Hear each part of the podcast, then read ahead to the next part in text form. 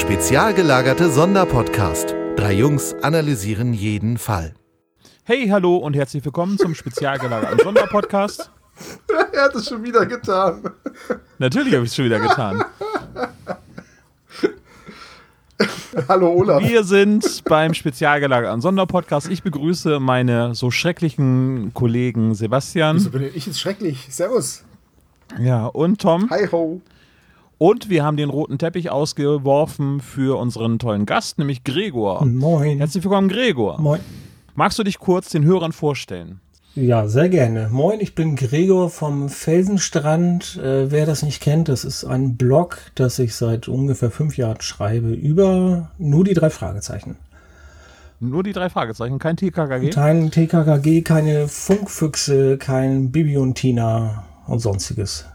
Und wenn ich das richtig in Erinnerung habe, Gregor, dann schreibst du auch hauptsächlich über die Bücher, oder? Jein, also ich bin mittlerweile eher so ein Bücherwurm geworden bei den drei Fragezeichen. Angefangen habe ich früher als echtes Kassettenkind mit den Kassetten und habe dann irgendwann die Bücher für mich entdeckt. Ich wusste das gar nicht, dass es die gibt. Und äh, dann hatte ich eine lange, lange, lange Pause. Seit 2008 bin ich wieder dabei. Über einen Kollegen bin ich da rangekommen und habe da dann für mich die Bücher entdeckt. Und es ist dann jetzt so, dass ich immer erst das Buch lese und dann mir das Hörspiel anhöre. Und darüber schreibe ich dann meistens die Rezensionen. Bist also jetzt schon äh, am Zahn der Zeit, also hast schon die 200 und 202 äh, gelesen und wartest jetzt ein Jahr auf die Hörspiele oder machst du das gerade irgendwie kurz vorm Erscheinungsdatum der Hörspiele? Ja, da ich nicht so viel Zeit habe äh, und noch andere Bücher zwischendurch lese, mache ich es tatsächlich so, dass ich kurz bevor das Hörspiel rauskommt, dann das Buch lese. Ähm, das ist einerseits ganz gut, weil ich dann den direkten Vergleich habe. Ähm, in meinen Rezensionen ist das dann manchmal auch da so äh, drin leider, dass die Hörspiele nicht so gut wegkommen. Und das könnte ich so nicht schreiben, wenn da viel Platz zwischen wäre, zeitlich gesehen. Weil ich bei mir festgestellt habe, dass äh, ganz viel davon dann schon weg ist. Die ähneln sich ja manchmal doch die Fälle. Und in Erinnerung verschwimmt das da so ein bisschen. Und wenn ich dann vor anderthalb Jahren das Buch gelesen habe und dann das Hörspiel höre, dann weiß ich gar nicht mehr, ob das im Buch auch so war oder das völlig anders dargestellt wurde. Wann bist du denn äh, wieder eingestiegen? Mit welcher Folge? Uh. War das jetzt einfach nur so ein Pick, weil dein Kollege gesagt hat, jetzt fangen wir einfach mal wieder an? Oder hast du jetzt bewusst irgendwie gesagt, irgendwie eine Empfehlung bekommen, hier hört ihr jetzt unbedingt zum Beispiel der Nebelberg an, äh, wobei die ist ein bisschen früher erschienen. Ja, das war, also 2008 weiß ich noch, ich weiß nicht, bei welcher Folge das war. Es hat sich nur so ergeben, dass mein lieber Kollege damals einfach erzählt hat, dass er die drei Fragezeichen hört und die damals schon nur digital gekauft hat, also weder Kassette noch CD, sondern nur MP3s. Ich glaube, damals war es auch schon so, dass es immer in Vierer-Teilen aufgeteilt war. Das ändert sich ja auch ja. gelegentlich. Und ähm, da war ich erstmal von den Socken, weil ich gar nicht mehr wusste, dass es die noch gibt. Also auch hm. den Superpapagei damals, ähm, die Aufführung in Hamburg, die habe ich gar nicht mitgekriegt. Ähm, jetzt müssen wir nachgucken, welche Folge das war, 2008. Hm. Ähm, ist mir auch aufgefallen, auf Spotify werden die ähm, CDs mittlerweile oder die, die Folgen auf 40 einzelne Tracks aufgeteilt. Das hängt wohl damit zusammen, dass sie pro abgespielten Track ähm, das Ganze monetarisieren. Mhm. Dementsprechend ist es sinnvoll, das Ganze nicht wie auf den Kassetten als ein komplette oder als halbe ähm, Spur zu veröffentlichen und auch nicht in vier Teile, wie das bei Amazon irgendwie gemacht ich wird. Ich finde das so furchtbar. Ich habe einmal eine Folge über Spotify mitgehört und mir ist das so auf den Keks gegangen. Ah, ja, und wenn du nicht Bezahl-Account hast bei Spotify, dann wird ja automatisch geschaffelt, das Album. Nur wenn du unterwegs bist. nur, nur unterwegs. Ja? ja. Also, äh, Achso, ja, das habe hab ich schon gar nicht Also ich habe mir sagen ja lassen, wenn du am PC hörst, als Gratiskunde hast du zwar Werbung zwischendrin, so ein Spot alle paar Tracks, aber es wird nicht geschaffelt. Und unterwegs kannst du Shuffle nicht ausstellen. Das ist natürlich beim Hörspiel mega gut. Die ja, Memento-Edition. Ne? Der echte, der echte drei Fragezeichen-Fan hört die, hört die Folgen auf Shuffle. Ja, und erkennt sie, versteht und erkennt, sie. Versteht sie und erkennt sie. Ja. Also wenn man, ich bin ja, ich bin ja jetzt hier Premium-Nutzer von Spotify. Ach, du bist das. Ich bin dieser eine. Und ähm, das wenn man, wenn man da was dafür bezahlt, dann ist es überhaupt kein Problem, die Folgen zu hören. Man hört nicht mal, wann der eine Track aufhört und der andere anfängt. Das Ja, ist, ja, kann, das das ist schon echt gut gemacht. Also ich bin seit Jahren mehr oder weniger glücklicher Kunde von Spotify. Das soll jetzt keine Werbung sein. Ähm, Das mache ich eh, und das passt schon. das Wir gleichen das aus. Sembo macht Werbung, ich sage kategorisch, dass ich Spotify ablehne und das gleicht sich aus. Also dieses Hörspiel hören funktioniert wirklich gut. Ähm, und ich finde darüber auch neue Hörspiele raus. Also ab und zu werden mir welche vorgeschlagen, dann haben wir auch so Rubriken. Ähm, ich habe ganz viel Sherlock Holmes darüber gehört. Irgendwelche anderen absurden Serien, die ich, glaube ich, im Geschäft nie gesehen hätte. Das sind bestimmt Nischenprodukte, wo dann die Sprecher großartig sind. Aber was so abgefahrene Fantasy äh, sind, die, glaube ich, irgendwo hinten im Regal liegen, wo man Glück haben muss, wenn man die im Supermarkt findet oder so.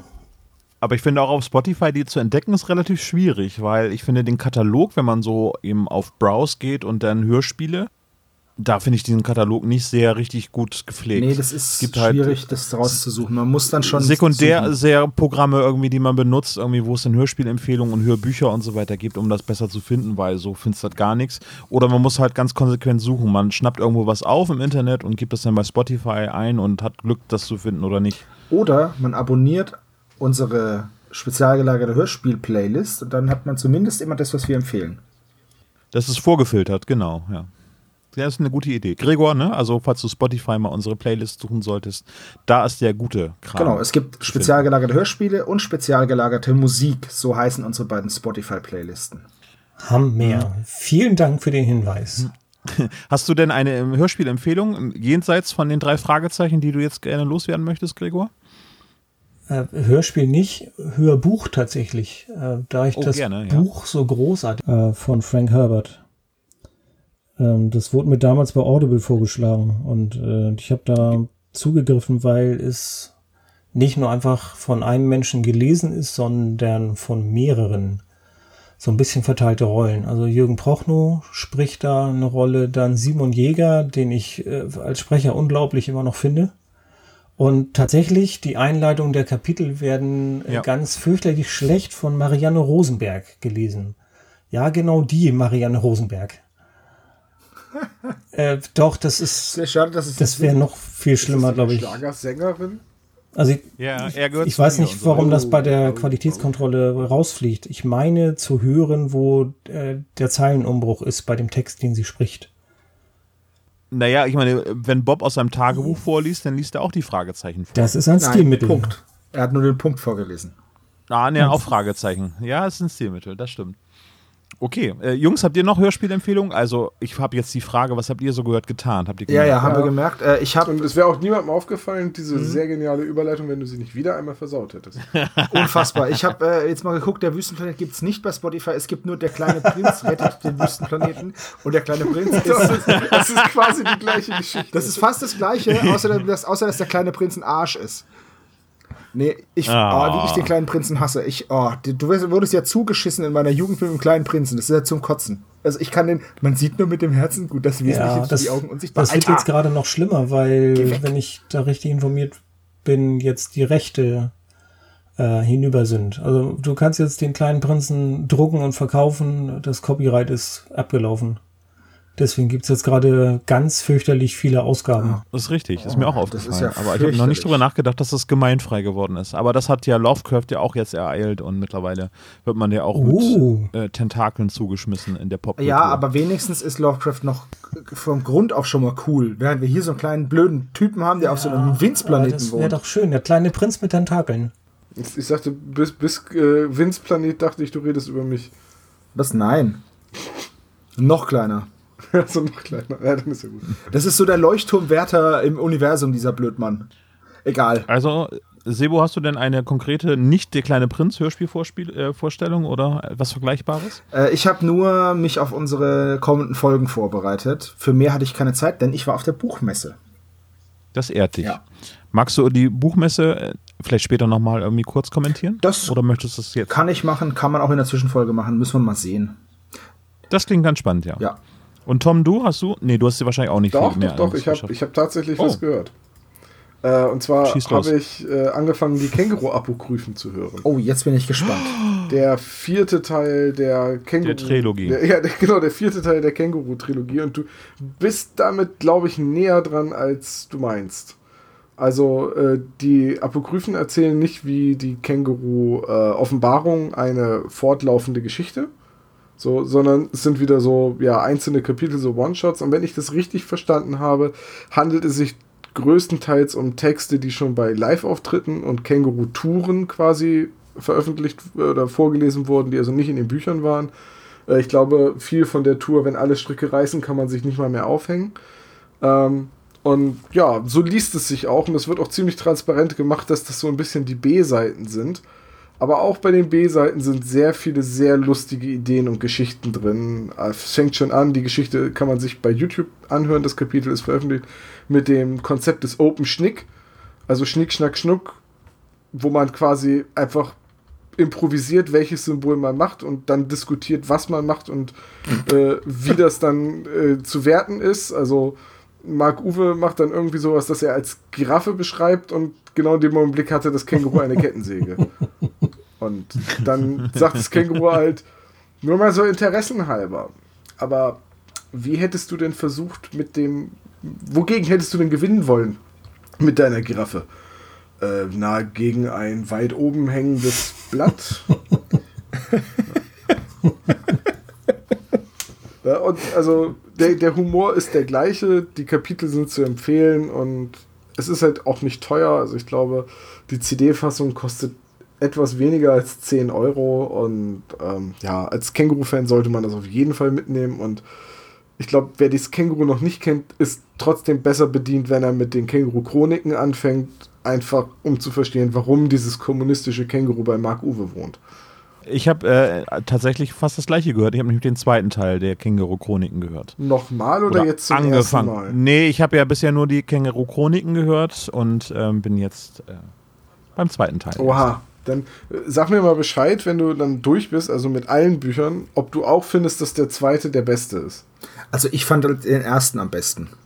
Ja, ich habe mit dem zweiten angefangen, vielleicht hängt es damit zusammen. Ich habe in der richtigen Reihenfolge angefangen. Ich fand den ersten am besten, den zweiten auch gut und den dritten, naja. Äh, Ines hat damals mit Harry Potter und der Gefangene von Azkaban angefangen, äh, die Bücher zu lesen. Und ähm, ich habe das in der richtigen Reihenfolge gelesen und Ines hat gesagt, sie beneidet mich darum, dass sie das in der richtigen, dass ich das in der richtigen Reihenfolge Ja, aber ganz ehrlich, selber schuld. Wer macht denn sowas auch? Jetzt mal ohne Scheiß, wer macht sowas? Oh, ich habe eine super Naja, man- Idee. man- ich man- fange beim Herrn der Ringe, fange ich zwischendrin an. Tolle Idee. Oh, bei Star Wars mit dem vierten Teil. Ach nee, halt. Ja, äh, man geht in den Supermarkt und denkt, oh hier, da ist so ein Harry Potter Buch gerade, ne? Und da steht nicht bei äh, in der ersten Auflage, dass es sich um den dritten Teil Doch, handelt. man klappt das Buch auf und guckt rein.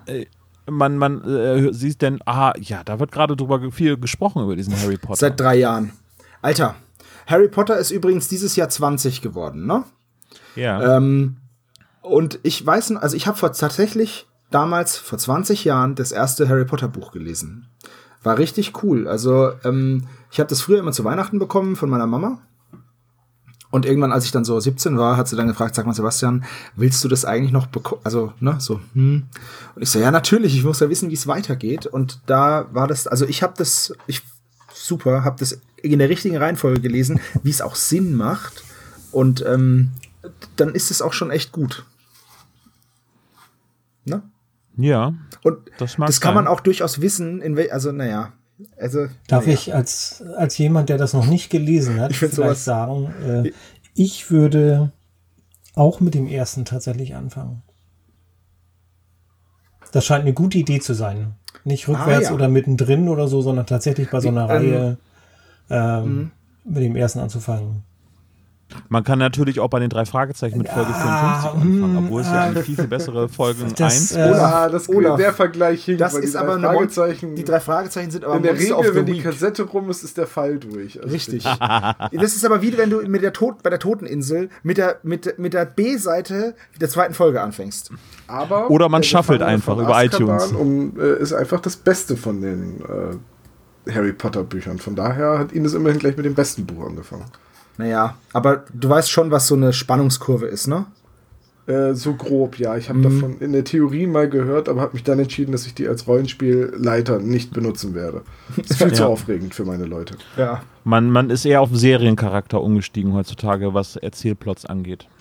Ich mache Also weniger ich mach beim Rollenspiel Spannungsbogen, auch alle sondern- Stunde einen Cliffhanger und dann eine Pipi-Pause.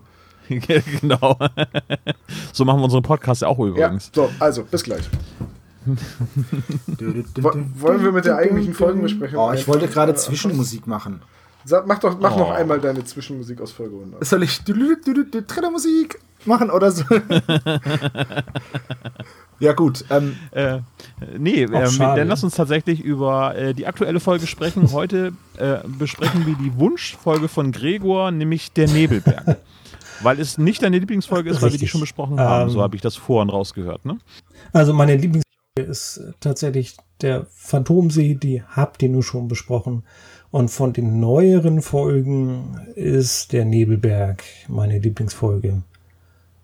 Wenn man äh, den Feuermond wegnimmt, der ist natürlich ganz weit oben, aber das äh, wollte ich mit euch jetzt nicht machen. Weil das ja gleich so eine Dreiernummer ist. Finde ich ziemlich, finde ich allein schon vom Cover ziemlich cool. Ähm, das, weil, weil äh, Phantomsee und Nebelberg sind sich sehr ähnlich im Cover, blau. finde ich. Ja, und geisterhafte Gestalt und, und Äste und Bäume und Und oben sind drei Fragezeichen und ähm, so ein Olaf, Hitchcock-Symbol drauf. Olaf, du machst dich lächerlich. Da ist kein Hitchcock-Symbol. Da ist doch das Phantom, Die- die Zypressen, ja. verkrüppelten Bäume. Und hier, ja, und hier hast du einen verkrüppelten Baum und kannst du die, kannst du, kannst du das nicht irgendwie? Okay, vergiss es. Also Buch Nummer 103, erschienen zum ersten Mal 2002 und das Hörspiel ist dann trägt folgerichtig 105 äh, als Nummer und ist auch 2002 erschienen. Und wisst ihr was? Ich denke jedes Mal, oh, Nebelberg, das ist ja eine von den neueren Folgen. Die habe ich ja noch gar nicht so oft gehört. Und ich scroll, scroll, scroll. Wo ist denn die? Scroll. Oh, 105. Oh.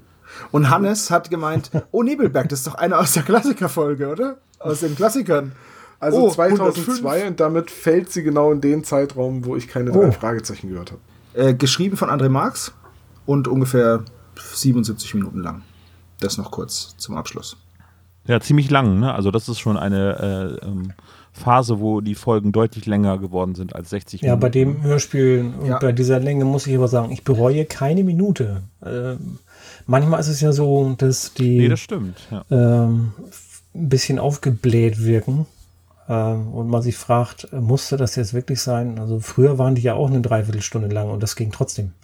Aber bei diesem finde ich es sehr schön mit der Atmosphäre, die Musik, das passt alles so schön. Ja.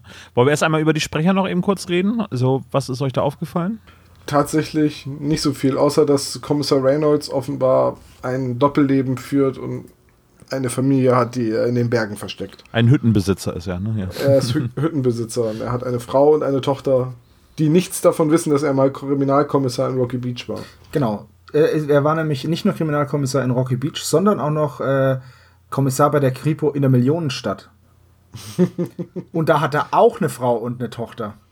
Ganz schöner Tausendsasser. Oder Nachtigall, um, Likör dir Trapsen, hör mal. um Fight Club zu zitieren, der Penner macht Filialen auf. Ja. Also der Penner, der Penner, von dem wir sprechen, ist Wolfgang Dräger und äh, spielt hier den Jack Masterson. Ich würde Wolfgang Dräger niemals als Penner bezeichnen. Naja, aber ich habe doch nur. Wen ich auch sehr gut fand als Sprecher war der Radcliffe. ja. Den fand ich ziemlich gut und der hat mich in seiner Intonation total an Professor Zweistein von Jan Tenner erinnert. Oh, da hast du recht. Da hast du recht. Ja, er, er, er ist es nicht. Ich Nee. habe nachgeguckt, aber es klingt richtig gut. Es klingt halt so. ja. Das ist der Bösewicht, ne? Der Radcliffe. Ja. Psch, kein Spoiler. Ach, sorry, Entschuldigung. Also, wie gesagt, 2002, ähm, da sind wir übrigens auch nicht Weltmeister geworden, weil ähm, jemand auf die Hand von Oli Kahn getreten ist.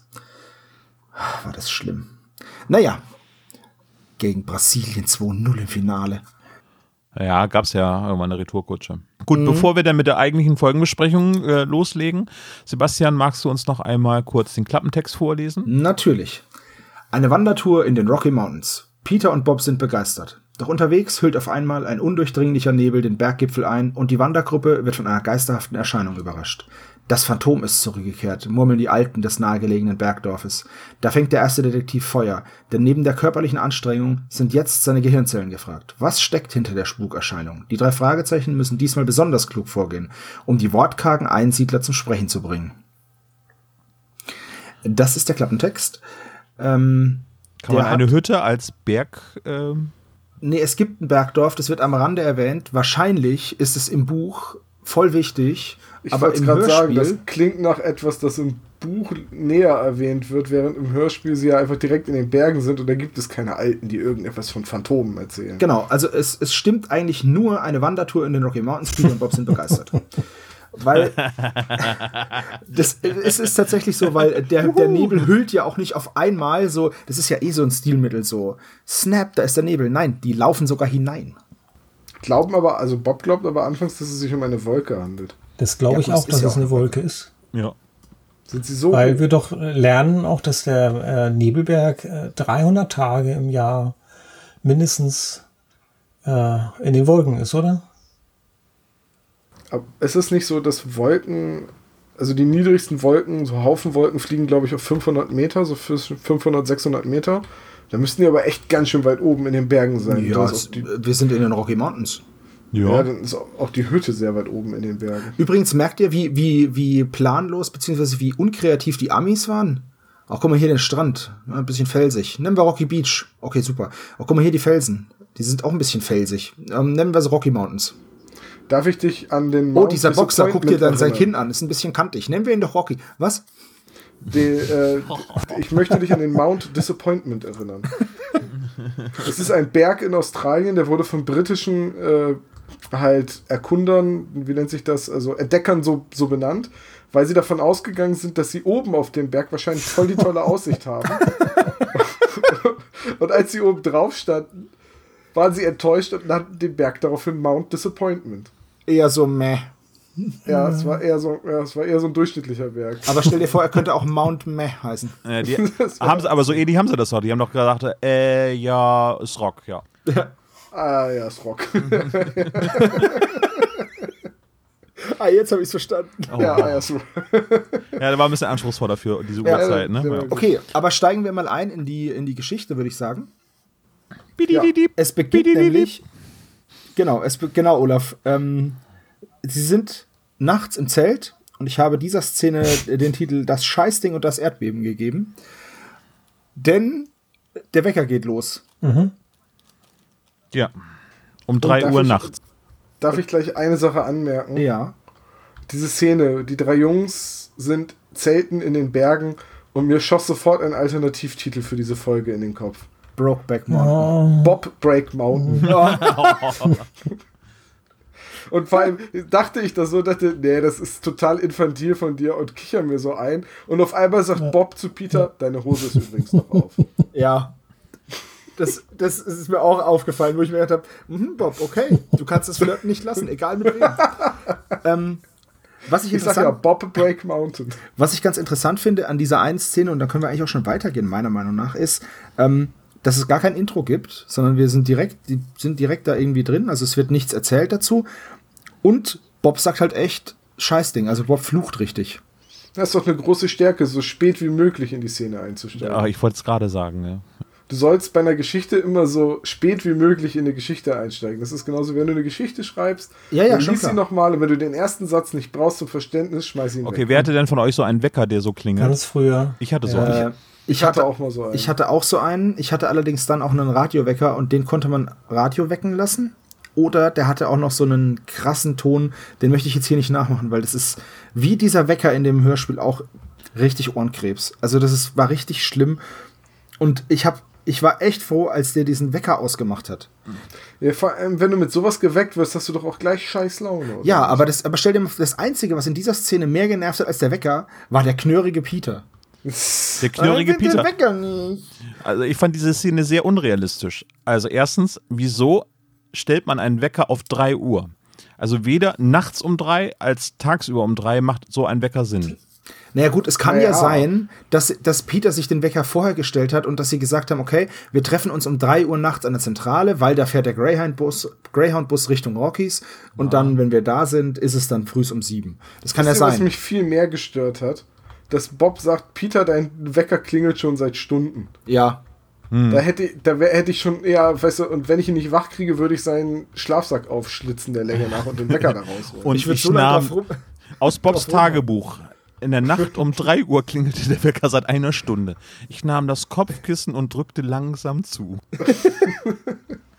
äh, ja, äh, vor allen Dingen, der was ich, Wecker aufgehört hat zu zappeln. Ne, was ich aber sehr unglaubwürdig finde, ist, dass man diesen Wecker nicht findet. Wo ist denn dieser Wecker? Naja, da, wo es klingelt. Also, ne, man hat, wenn man nicht gerade das Hörspiel auf einer CD in Stereo hört, hat man ja ungefähr ein räumliches Wahrnehmungsvermögen auch im Audiobereich. Dementsprechend kann man diesen Wecker relativ schnell lokalisieren und ihn auch um ausschalten. drei, wenn du gerade noch im Tiefschlaf warst, vielleicht. Um mal diese Szene zu retten. Ich bin, ähm, glaube ich, der Einzige, der diese Szene richtig toll findet. Ich finde die. Ich finde die auch richtig toll. Es ist nur Ich finde die super. Da, es, gibt, ja. es gibt stinkende Socken, es wird Scheißding gesagt. es und dann klingt halt auch wirklich so, als cool. ich, drei ich mag es halt sehr gerne, wenn die drei sich Außerdem- so ein bisschen äh, kappeln und in die Wolle kriegen. Und das finde ich da sehr schön. Ja. Ich, was, ich, was, ich, was ich richtig gut finde an der Szene ist, der, der Satz, wo dann das Ding piepst und sie suchen es und dann sagt Peter, seid mal ruhig. wo ich mir denke, Alter, was? Willst du jetzt gucken, ob der Wecker wirklich klingelt? Oder äh, hinterher hören? Seid mal ruhig. Na, er Oh, er Mann. will halt genau hören, wo das Wartet mal, ich habe das Gefühl, hier klingelt herkommt oder was etwas. Justus da sagt. Ich glaube, Tuten sagt er auch mal, ne? Ja. Aber es ist auf jeden Fall echt. Es ist schon ein tut das Note, dass der Wecker so laut ist. Nee, also wirklich grundsätzlich ein sehr schöner Einstieg in die Folge. Ähm, Es wird ein bisschen Suspense aufgebaut mit dem vermeintlichen Erdbeben. Und danach die nächste Szene. Wie hast du sie benannt, Sebastian? äh, was bisher geschah. Weil im Endeffekt, wir sind, wir befinden uns jetzt, ähm, ich schreibe ja immer dazu, wo man sich befindet in der Szene. Die erste Szene nachts um drei im Zelt. Die zweite Szene ist Bobs Reisetagebuch Teil 1. Weil das kommt noch immer öfter. Es kommt noch häufig, häufiger vor. Und das, die habe ich dann, was bisher geschah, genannt, weil da wird einfach nur gesagt, wie sie da hingekommen sind. Es war ein Rückblick, wie sie an diese Stelle gekommen sind. Und ähm, es wird sogar der Sträfling äh, erwähnt, dass man halt jetzt schon gleich hat, okay, es gibt auch noch diesen Sträfling, den wir dann später benutzen können. Ne? Und ähm, ja, ansonsten ist in der Szene, was ich halt mag, ist einfach, wie er es spricht. Also er spricht's halt schön und diese, ich, ich mochte diese Szenen immer, wenn er in seinem Buch geschrieben hat, weil sie so gemütlich geklungen haben und so heimelig und man sich da halt direkt auf diese Stimme konzentrieren kann. Das, das war schon schön. Also es ist eine ganz interessante Art, ein Hörspiel zu machen. Ich schätze mal, dass das im Buch genauso ist. Äh, also, dass es da auch die Auszüge aus seinem Tagebuch gibt. Im Hörspiel fand ich es ein komisches Stilmittel und bin auch froh, dass das nicht öfters vorkommt. Da reicht mir eigentlich der eine Off-Erzähler. Äh, Also, wisst ihr, weil Bob fasst ja nur zusammen, was bisher passiert ist. Das heißt, man kriegt irgendwie überhaupt gar keine neuen Erkenntnisse dadurch. Äh, bei John Sinclair, wo es ja quasi auch zwei Erzähler gibt, einmal den Off-Erzähler und eben einmal John Sinclair als Ich-Erzähler. Wenn es mehr zur Sache geht, beschreibt John ja seine Sachen selbst. Äh, da finde ich das total passend, weil es eine Dynamik reinbringt. So das Gelesene, ja, ein Hörbuch im Hörspiel brauche Ja. ich nicht. Gregor, äh, die zwei divergierende Meinungen, was sagst Ich dazu? finde das ein sehr schönes Stilmittel von dem Herrn Marx. Ähm, ich muss gestehen, das Buch habe ich noch nicht gelesen, aber das, das wird da so drin sein. Ähm, er wird das da reingeschrieben haben. Das glaube ich nicht, dass sich das der Herr Minninger ausgedacht hat. Äh, ich muss Tom jetzt natürlich recht geben, zusammen mit dem Erzähler ist das vielleicht ein bisschen doppelt gemoppelt, aber das haben wir im Buch ja nicht. Im, im Buch ist es halt draußen. Nee, nee, Das- im Buch finde ich das, glaube ich, auch total gut. Also das Ding ist ja, dass der Erzähler sich da sehr zurücknimmt. Also Thomas Fritsch sagt ganz, ganz wenig nur. Und ich fand es ganz cool, dass das aus Bobs Sicht praktisch der ganze Fall erzählt wird. Und ähm, mit, seinem, mit seinem Tagebuch und so. Und ich fand es, weil du gerade gesagt hast, es bringt Dynamik rein. Das ist das, das Gegenteil davon ähm, passiert, wenn Bob das vorliest. So, man kommt so ein bisschen zur Ruhe. Also ich fand es total angenehm. Tja, dann gehen da unsere Geschmäcker halt auseinander. Ich fand's irgendwie deplatziert. Ja, dann da kann man mal sehen, wie unterschiedlich die Wahrnehmung ist. Übrigens, ähm, in der Trivia zu dem Fall steht, dass Teile des Buchs in Form von Tagebucheinträgen von Bob sind und das dann ins Hörspiel auch übernommen wurde, streckenweise. Also im Buch ist es auch so. Bin ich jetzt ehrlich gesagt immer von ausgegangen. Ja, ich sag's nur, das ist jetzt die, ich verifiziere das jetzt nur. Gut, ähm, das ist aber auch schon die Szene. Die nächste ist dann, wenn sie unterwegs sind, den Berg hinauf. Und die hat direkt äh, bei uns den Titel Das Gespenst taucht auf und Bob verletzt sich, der Tölpel. Ähm, ja. Wollt ihr was los? Ja. Nee, Bob verletzt sich ja eigentlich nur, damit sie dann zu der Hütte gehen können. Ne? Ja. Genau, dass es sinnvoll ist, dass sie Das dort hat er bestimmt einkehren. nicht absichtlich Dieses- so gemacht. Nee, aber, aber der Herr Marx hat das bestimmt absichtlich so gemacht. Meinst du? Ähm, Ja, Ich glaub denke, schon, er hat dass sich was dabei so gedacht. würde gerne eine Anmerkung loswerden zu tatsächlich dem Herrn Frisch. Ähm, die Betonung finde ich da an der einen Stelle nicht so gelungen. Es ist diese, jedes Mal stolpere ich wieder drüber. Und dann kam der Nebel, als ob das schon äh, lange vorbereitet war und er schon Stunden über den Nebel erzählt hat. Ähm, die Betonung finde ich da einfach ein bisschen unglücklich. ja, überhaupt ist es ein bisschen so, also die gehen halt auf die Wolken zu, ja, und sehen die und wird dann auch, die eine Formulierung ist dann auch, ähm, es fühlte sich so an, als würden, sie, als würden die Wolken mit jedem Schritt näher rücken. Ja, tun sie auch. Wenn ich zum Aldi laufe, dann fühlt es sich so an, als würde der Aldi mit jedem Schritt näher kommen. Das ist das Konzept von, das ist das Konzept von sich auf ein Ziel zu bewegen. Äh, Ja, aber das kann trotzdem dann überraschend kommen. Ich hatte auch darüber nachgedacht, ob das so wieder so Hollywood-Nebel ist, der da so auftaucht. Ähm, das habe ich auch lange Zeit, als ich die Folge gehört habe, gedacht. Ich hatte vor ein paar Jahren Urlaub in Irland gemacht und es war ein super Sonnenscheintag. Also Irrlaub. Urlaub, genau. ähm, und dann sind wir zu den Cliffs of Moher gefahren und es war wirklich alles total gutes Wetter. Ein paar Wolken hingen so am Himmel. Aber als wir dann zu den äh, Klippen gefahren sind, kam es von 0 auf 100, kam halt eben diese Wolke runter und das kam so überraschend, dass eben das so plötzlich war, wo ich denke, das habe ich noch nie erlebt, dass auf einmal es so neblig ist, weil man konnte kaum zwei Meter weit gucken. Ja, okay. Wir Das standen an den Klippen und ich konnte nicht mal den, den Abhang sehen. Und, und solche, so ein Nebel, so ein Nebel, äh, das verstehe ich dann auch, aber wir, die bewegen sich in eine Wolke. Und dann wird der Nebel beschrieben, äh, dass sie nur 50 Meter Sicht haben. Weißt du, wo ich auch 50 Meter Sicht habe? Jeden Morgen bei mir auf der Arbeit. Ich sehe da alles. Also du verlierst dich, weil sie sagen ja auch, ja, lass uns mal beisammen bleiben, dass wir uns nicht verlieren. Ich verliere niemanden bei 50 Meter Sicht, wenn ich mit dem rumlaufe. Nee, also der Nebel hat ja bestimmte Anforderungen. Man muss äh, die, das Bettlaken sehen, aber nicht die Beine. Ja, die aber müssen für mich ist der Nebel nicht dicht genug, weil äh, kurz nur 50 Meter sind von Leitpfosten zu Leitpfosten. Ich wollte gerade sagen, das ist auf der Autobahn halt der Abstand zwischen zwei so Begrenzungspfeilern. Das ist schon echt weit. ja, das ist, das ist so die übliche Reichweite, auf die man, die, auf die ein geübter Schütze mit einer Pistole arbeiten kann. Also das ist wirklich weit. Ja, okay. Also für mich ist das, äh, wenn du jetzt diesen, diesen Fallnebel oder wie auch immer man das Oder nennt, du beschreibst. müsstest den ja gerade so die Warnleuchte hinten anmachen, die Nebelschlussleuchte. du, genau. ja.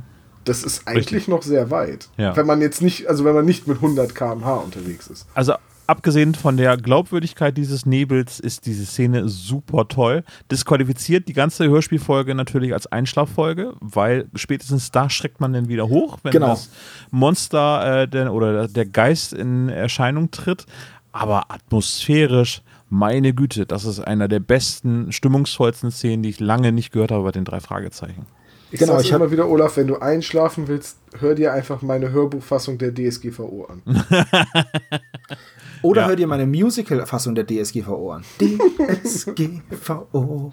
Okay, ähm, aber ich habe mir auch aufgeschrieben, dass es eine tolle Atmosphäre ist, ähm, weil das, das ist schon so. Ich habe mir den Nebel einfach dann, ich habe mir gedacht, ja, ja, 50 Meter, du meinst bestimmt 5 Meter. Ja. Und habe dann gedacht, okay, das ist, das ist jetzt halt einfach weniger und deswegen ist es noch viel gruseliger. Und dieser Schrei, der ist schon echt übel. Ja. Also das Phantom ist schon echt gruselig. Die Geräusche sind da ziemlich äh, gruselig zusammengemischt. Ähm, Ja, ich, mega. Ich würde gerne euch als Hörspielexperten was fragen. Und zwar, Ja, hau raus. ich meine bei dem Phantom ein Geräusch von Commander Perkins rauszuhören. Dieses Alien-Wabern von früher. Ja, Sagt euch das noch was? Ja. Mir nicht. Also mir aber- nicht. Ich bin Aber du, mein, nicht du meinst das Geräusch äh, nach, nach dem Schrei. Ja. Also wenn sie da weglaufen, Ja. dann gibt es noch so, so, so ein Nachgeräusch. das ist, glaube ich, von Commander Perkins gewesen, ne? wenn du das meinst. Mhm. Ja, also ich muss zugeben, dass es echt lange her ist, dass ich Commander Perkins gehört habe. Aber ja, Wirklich? könnte was. Gibt's vielleicht Wahres auf dran sein. Spotify? Können wir mal gucken. Nee, gibt's glaube ich nicht. Gibt's nicht? Verflixt. Dann muss ich doch noch meine Kassetten wieder rausholen. Oh, aber es ist schnell nachgeguckt. Commander. Also ich, ich Doch, gibt es. Oh, Was? gibt es. Und äh, Sebo fügt es gleich zu unseren Hörspielen hinzu. Es äh, gibt wie heißt das denn? Commander Perkins, äh, sieben Folgen gibt es dort. Okay. Das waren. Nee, oh, aber das gibt es sogar noch mehr. Neun Folgen, das ist hier gerade nicht sortiert. Ach, ach, 10 Folgen, 20 Folgen, ich muss Nee, nach es waren Hause. nicht so viele. Das äh, war damals nee, es gibt wirklich wenig. neun Folgen gibt es, ja. Neun Folgen online, eins, zwei, drei, ja, neun Folgen. Ich habe soeben den Track 1 von Folge 1, das Tor zu einer anderen Welt, zu unseren Hörspielen hinzugefügt. Ein Traum. Commander Perkins, weil sie es nicht Peri Rodan nennen durften, glaube ich, ne? Aber es gibt doch, glaube ich, gewisse Parallelen dazu. Das könnte uns der Herr Dittert vielleicht sagen. Ja, äh, bei Commander Perkins müsste auch die wundervolle Gabi Libbach früher gesprochen haben, die jetzt in jedem zweiten Navi zu hören ist. Das ist natürlich auch cool. Das ist auf jeden Fall ein Hörbuch, das jeder hört. Fast so gut wie das von der DSGVO. Aber Sheldon, Sheldon hat ja auch schon ein Navi besprochen. Übrigens, das Nebelphantom auf rockybeach.com kann man auch gucken ähm, nach, dieser, nach diesem Sound Recycling. Und da steht, dass ähm, der Schrei von Edgar Wallace 6, der schwarze Abt von 1983 herrührt. Ja, warum auch nicht, ne? Also, das Klangrecycling, naja, sei es drum. Also, die äh, drei gehen dann zu diesem Haus, nachdem Bob sich verletzt hat, damit er sich da ausruhen kann. Äh, und dann kommt eine Szene, die ich so unglaublich geil finde. Die Frau ist halt an der Tür. Aha, ja, okay, ja, Probleme. Aber ja, dann kommt halt rein. Aber lasst euch gesagt sein, ich bin nicht so wehrlos, wie ich aussehe. Und mein Mann kommt jeden Augenblick zurück. Aber wir haben hier total oft Gäste und ihr könnt hier gerne übernachten und ich äh, mache euch auch einen Freundschaftspreis und wir haben sogar schon Übernachtungsbesuche und das ist überhaupt nichts Ungewöhnliches, dass hier Leute vorbeikommen. Ja, das So, dachte äh, ich mir auch. Wait, wait, what? Was denn Und- jetzt? und Hast kurz du jetzt Angst, davor- von den dreien überfallen zu werden oder? Ja, und vor allem kurz davor wird noch gesagt, das ist bestimmt der einsamste Ort der Welt. Der so Kuhstall mit Wo ich mir denke, Alter, warst du schon mal, warst du schon mal im Meer auf einem Leuchtturm? Hm? Warst du da schon mal? Vor der Küste von Island oder so? Ja, Ja, also die Szene fand ich ein bisschen komisch, auch wenn Finde, sie ist eine kleine Plaudertasche, die äh, Miss Marston. Die erzählt ja, Ja, von Gott und der Welt und äh, hatte sie auch gesagt, äh, ihre Tochter Sarah studiert Sport? Nee, das, das kam nachher im Tagebuch. das kommt, das erzählt der Auferzähler oder, oder oder nee, Bob erzählt das eigentlich. Genau, aber William Faulkner ist da und äh, der schläft immer lang und äh, ja, wir haben hier Gäste und dies und das. und die Dachkammer könnt ihr aber haben. Mhm. Ja.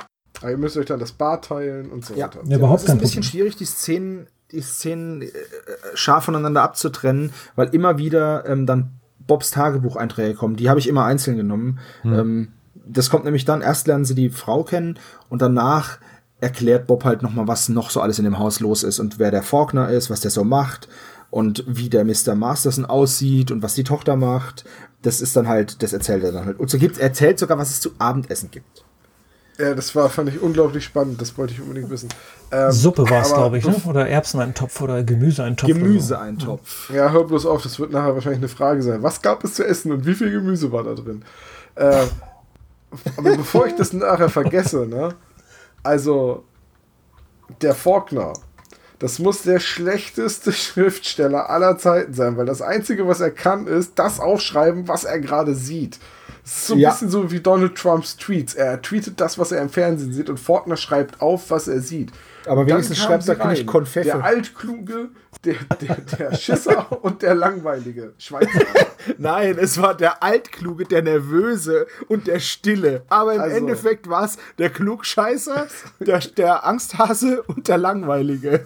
Es war, es war quasi Baby Fatso Jonas, der Schisser Shaw und Mr. Langweilig. Das ist so ein geiler Titel. Und Mr. Langweilig Bob Andrews. Das ist so gut. Wir haben aber wirklich der Faulkner, da sind die drei gerade eine Nacht da und er schreibt sie schon in das Buch rein. Das stimmt. Aber ähm, das ist ja erst, nachdem sie dann, wenn sie das Zimmer durchsuchen, davor, das ist, finde ich, die längste Einzelszene, ähm, ist nämlich, wo der Faulkner mit den dreien am Kamin sitzt und die Legende vom Phantom erzählt. Und das finde ich eine total schöne Szene, weil der Faulkner auch so eine schöne Stimme hat. Das ist Das sehr ist atmosphärisch. eine wirklich, wirklich gute Szene, ja.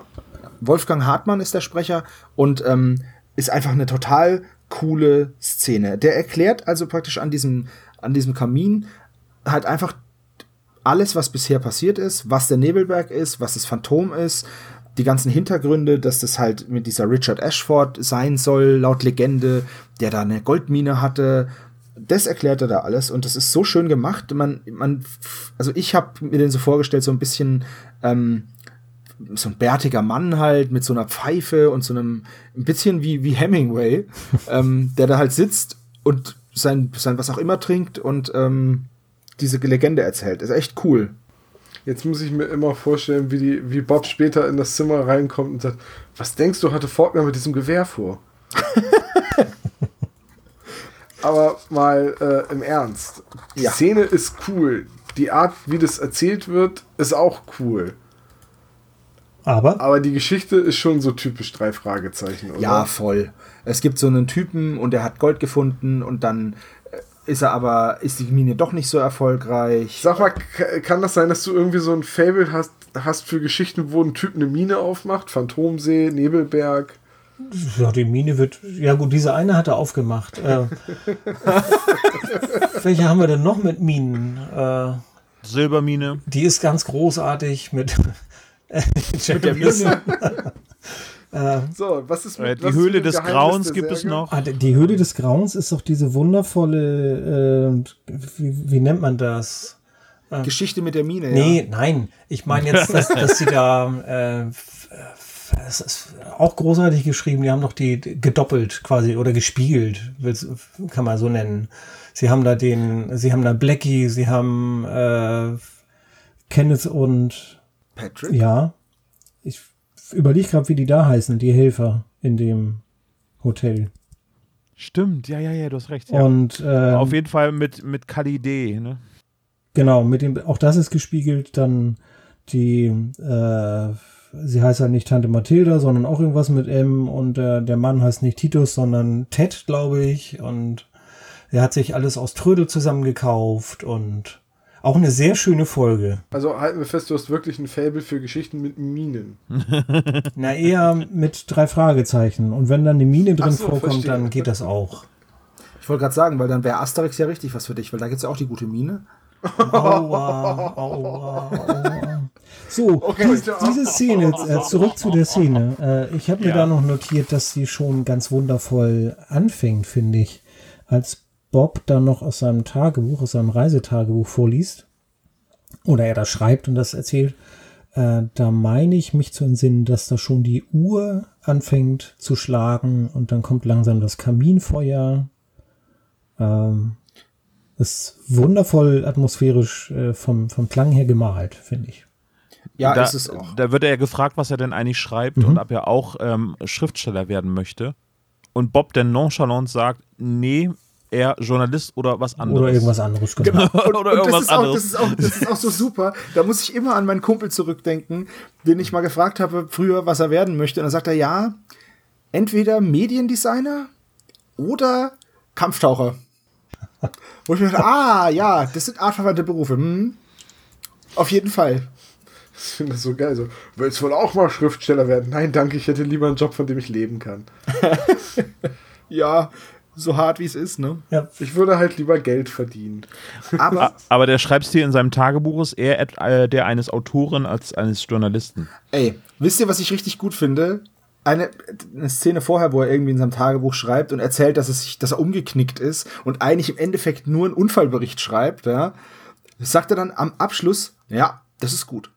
Wo ich mir gedacht habe, was? Alle wichtigen Fakten drin enthalten. Ich wollte gerade sagen, so, hab nicht gelogen. Perfekt. Hat genau 500 Zeichen, der Text, super. Passt. Kann so ins, kann so ins Layout. Ich wollte gerade sagen, der Layouter wird mich lieben. Kurze Sätze im Blocksatz geschrieben, wunderbar. Ja. Ähm, was ich eine ganz interessante Fragestellung finde, jetzt mal losgelöst vom Hörspiel, ist die, die Frage, die der, die der Faulkner stellt, wenn er nämlich fragt, äh, wäre der Nebelberg auch ohne die Legenden darum ein düsterer Ort? Oder würden die, wenn es den Nebelberg nicht gäbe, Geschichten über den See erfinden, Legenden? Und das finde ich eigentlich ganz cool. Ähm, ich meine, es ist ja so, ne? Man findet irgendwas gruselig und dann erzählt man sich irgendwelche Geschichten und zack, hast du eine Legende. Ähm, aber ich finde es eine interessante Fragestellung und die auch so ein bisschen übers Hörspiel hinausgeht. Das wollte ich nur mal gesagt haben. Das, ich will nicht zu philosophisch werden, aber ich fand das ganz cool. Äh, aber die ganze Legende äh, von dem Nebelberg wird ja noch äh, ergänzt mit der Hand, die am Fenster erscheint, oder? Genau. Das, das und ist das ist, Szene.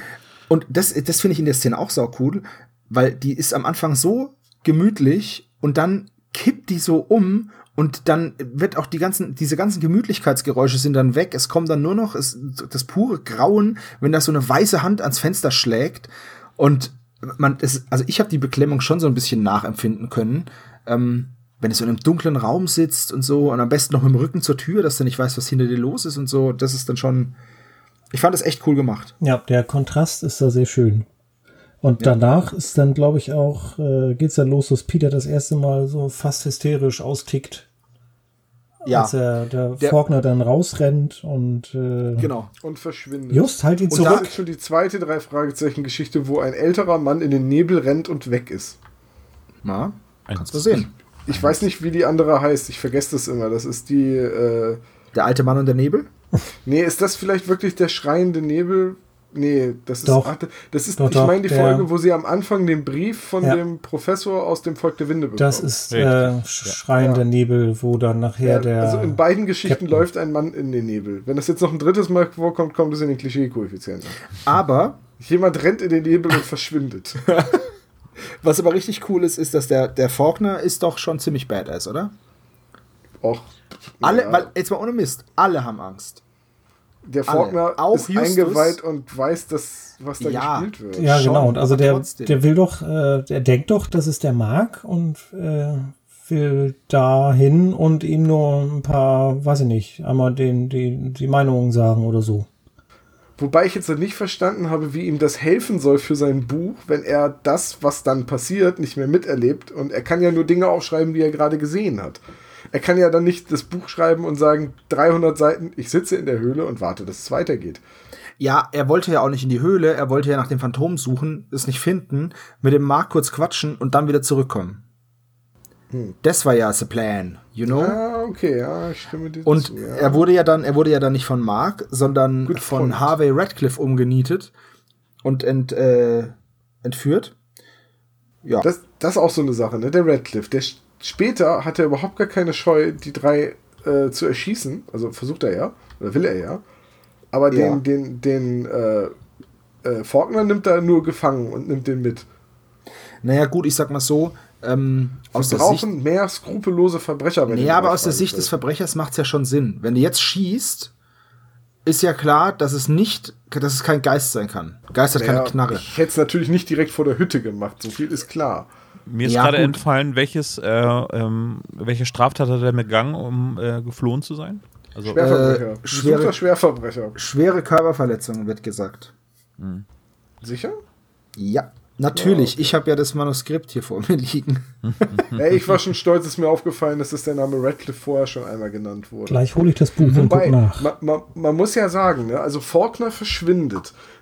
Dann wird so eine Krisensitzung abgehalten und man stellt fest, das Telefon ist durchgeschnitten. Und dann geht Justus mit Peter in die Berge. Die beiden äh, Hausbesitzer, wie heißen sie nochmal nachher? Masters? Mas- Mastersons. Äh, Mastersons Mastersons. reisen ab, die wollen in die nächste Stadt. Äh, Sarah bleibt mit Bob im Haus zurück. Und dann findet Bob dieses Dokument und eigentlich ist der ganze Fall dann schon geklärt. Es ist, eigentlich ist die Folge da vorbei, was so das Storytelling angeht, weil man weiß, okay, der Zugang der Mine ist hier irgendwo und wenn man vorher aufgepasst hat, weiß man, dass dieser Schwerverbrecher unterwegs ist und es wird sogar gesagt, dass der Radcliffe heißt. Richtig. Der, der Erbe von der Mine. Richtig. Ne? In dem Moment ist eigentlich ist es- alles da in dem Augenblick. Genau, in dem Moment ist es geklärt, richtig. Ganz genau. Und ab da fand ich die Folge dann auch so ein, ja, okay, bringt's zu Ende, weil jetzt braucht ihr nicht noch 20 Minuten erzählen. Ja, aber das ist üblicherweise doch die Struktur der Geschichten. Ähm, also, Aber es ist nicht immer die Struktur der Geschichten, dass es, vor, vor, dass es so früh verraten wird. Ne? Im Geheimnis der Diva ist es ja so ähnlich angelegt und dann ist es die Putzfrau, die am Ende äh, halt schon die ganze Zeit da stand. Aber da- das ist halt erst am Ende. ja, aber das mit Mark zum Beispiel ist ja auch komplett noch nicht da. Das muss ja auch noch rein Das gedrechselt ist aber werden. auch vollkommen nicht interessant, wer jetzt wann das Phantom war oder nicht. Es ist für die gesamte Handlung und die Auflösung überhaupt nicht wichtig. Potzblitz. Da sagst du was. Das ich meine ja nicht. ich möchte jetzt trotzdem das mit der Struktur loswerden. Ähm, Ja, bitte. Ja, Also äh, irgendwann fürs Bloggen habe ich dann mal angefangen, mir einen Blog, haha, zu nehmen und äh, mir Notizen zu den Kapiteln zu machen und dann auch so kleine Markierungen, wann jetzt ein Drittel um ist, wann die Hälfte um ist und wann zwei Drittel um sind. Und da ist es überraschend oft fast auf die Seite genau so, dass zu diesen äh, gewissen äh, Stellen dann die passende Wendung passiert oder also üblicherweise ist ja so, die, der Fall fängt an mit dieser Nebenhandlung, dann gehen die Ermittlungen los, das ist dann so der zweite Block und zum Ende des zweiten Blocks kommt dann halt der entscheidende Hinweis, sodass man dann langsam zur Auflösung kommen kann. Das ist dann so das letzte Drittel. Und oft ist halt wirklich so in der Mitte der Punkt, in dem normalerweise ja Justus dann das entscheidende Puzzleteilchen findet und zusammensetzen kann und den anderen das natürlich nicht erzählt. Äh, er die Lösung aber schon hat und dann eigentlich nur noch darauf hingearbeitet wird, dass man den Täter, die Täter überführt und dann einen sauberen Abschluss hat. Interessant. Äh, kennst du, kannst du uns Folgen nennen, wo das, wo dieses äh, Schema aufgebrochen wird? Uh, da müsste ich jetzt äh, rascheln und in meinen Akten blättern. Nö, keine. dann würde ich sagen, da können ja unsere Hörer einfach mal bei dir vorbeigucken auf der Seite und selber mal nachschauen. Oder bei dir zu Hause und in deinen Akten suchen. Ja, Bei Sebastian, Ja, ne? Also, ja. gerne. Auch bei mir Also- zu Hause. Ich mache das Ganze ja, weil ich mit den Leuten Kontakt äh, aufnehmen möchte. Deswegen war ich ja auch mit euch bei der Messe. Nee, wir waren nicht zusammen Ja, da. Also wir haben uns da ja getroffen. Genau. Richtig. Und wir haben uns bei der Lesung in Hamburg getroffen. Und auf der Hör Auf der- mich. Und auf der Hör mich, ja. Ja. Immer nur, immer nur in Wobei, in Hamburg waren wir alle. Das stimmt, ja. In Hamburg Sonst war, war immer getrenntes Team, ja. Wir haben uns vor, vor der Signierbox von André Marx getroffen. In der Schlange, Hier, wo ihr mir einen Platz freigehalten habt. Dankenswerterweise. Vielen Dank nochmal dafür. Das war ein, Ja, selbst, ein ganz großartiger Tag. Da können wir auch noch mal drüber reden. Ja. Ähm, zu gegebener Zeit. Aber wir können weiter zurück zu der Szene. Ich möchte noch eins sagen. Es ist keine gute Idee, in einem Hörspiel einen Teekessel so laut, so lange pfeifen zu lassen. Oh ja, der Nicht war sehr, sehr gut. lästig. Ich habe das mit Kopfhörern gehört und ich habe mir gedacht, Alter, und ich werde bei sowas echt schnell aggressiv, weil ich das unnötig finde. Ich, das hat wehgetan in den Ohren und ich finde es richtig, sowas finde ich scheiße.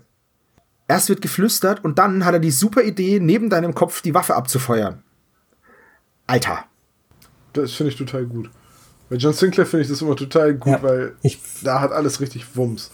Ja, das hat richtig Wumms, aber das ist einfach für den, für den, für mich als Konsumenten ist es halt unpraktisch. Ich verstehe schon, warum das gemacht wird, aber weißt du, das ist ungefähr genauso sinnvoll wie Filme, die zu 90 Prozent nachts im Dunkeln in der Gasse gedreht werden, wo ich mir denke, alter Schwede, jetzt mache ich halt an meinem Fernseher die Helligkeit ein wenig höher, dass ich überhaupt mal sehe, was hier abgeht.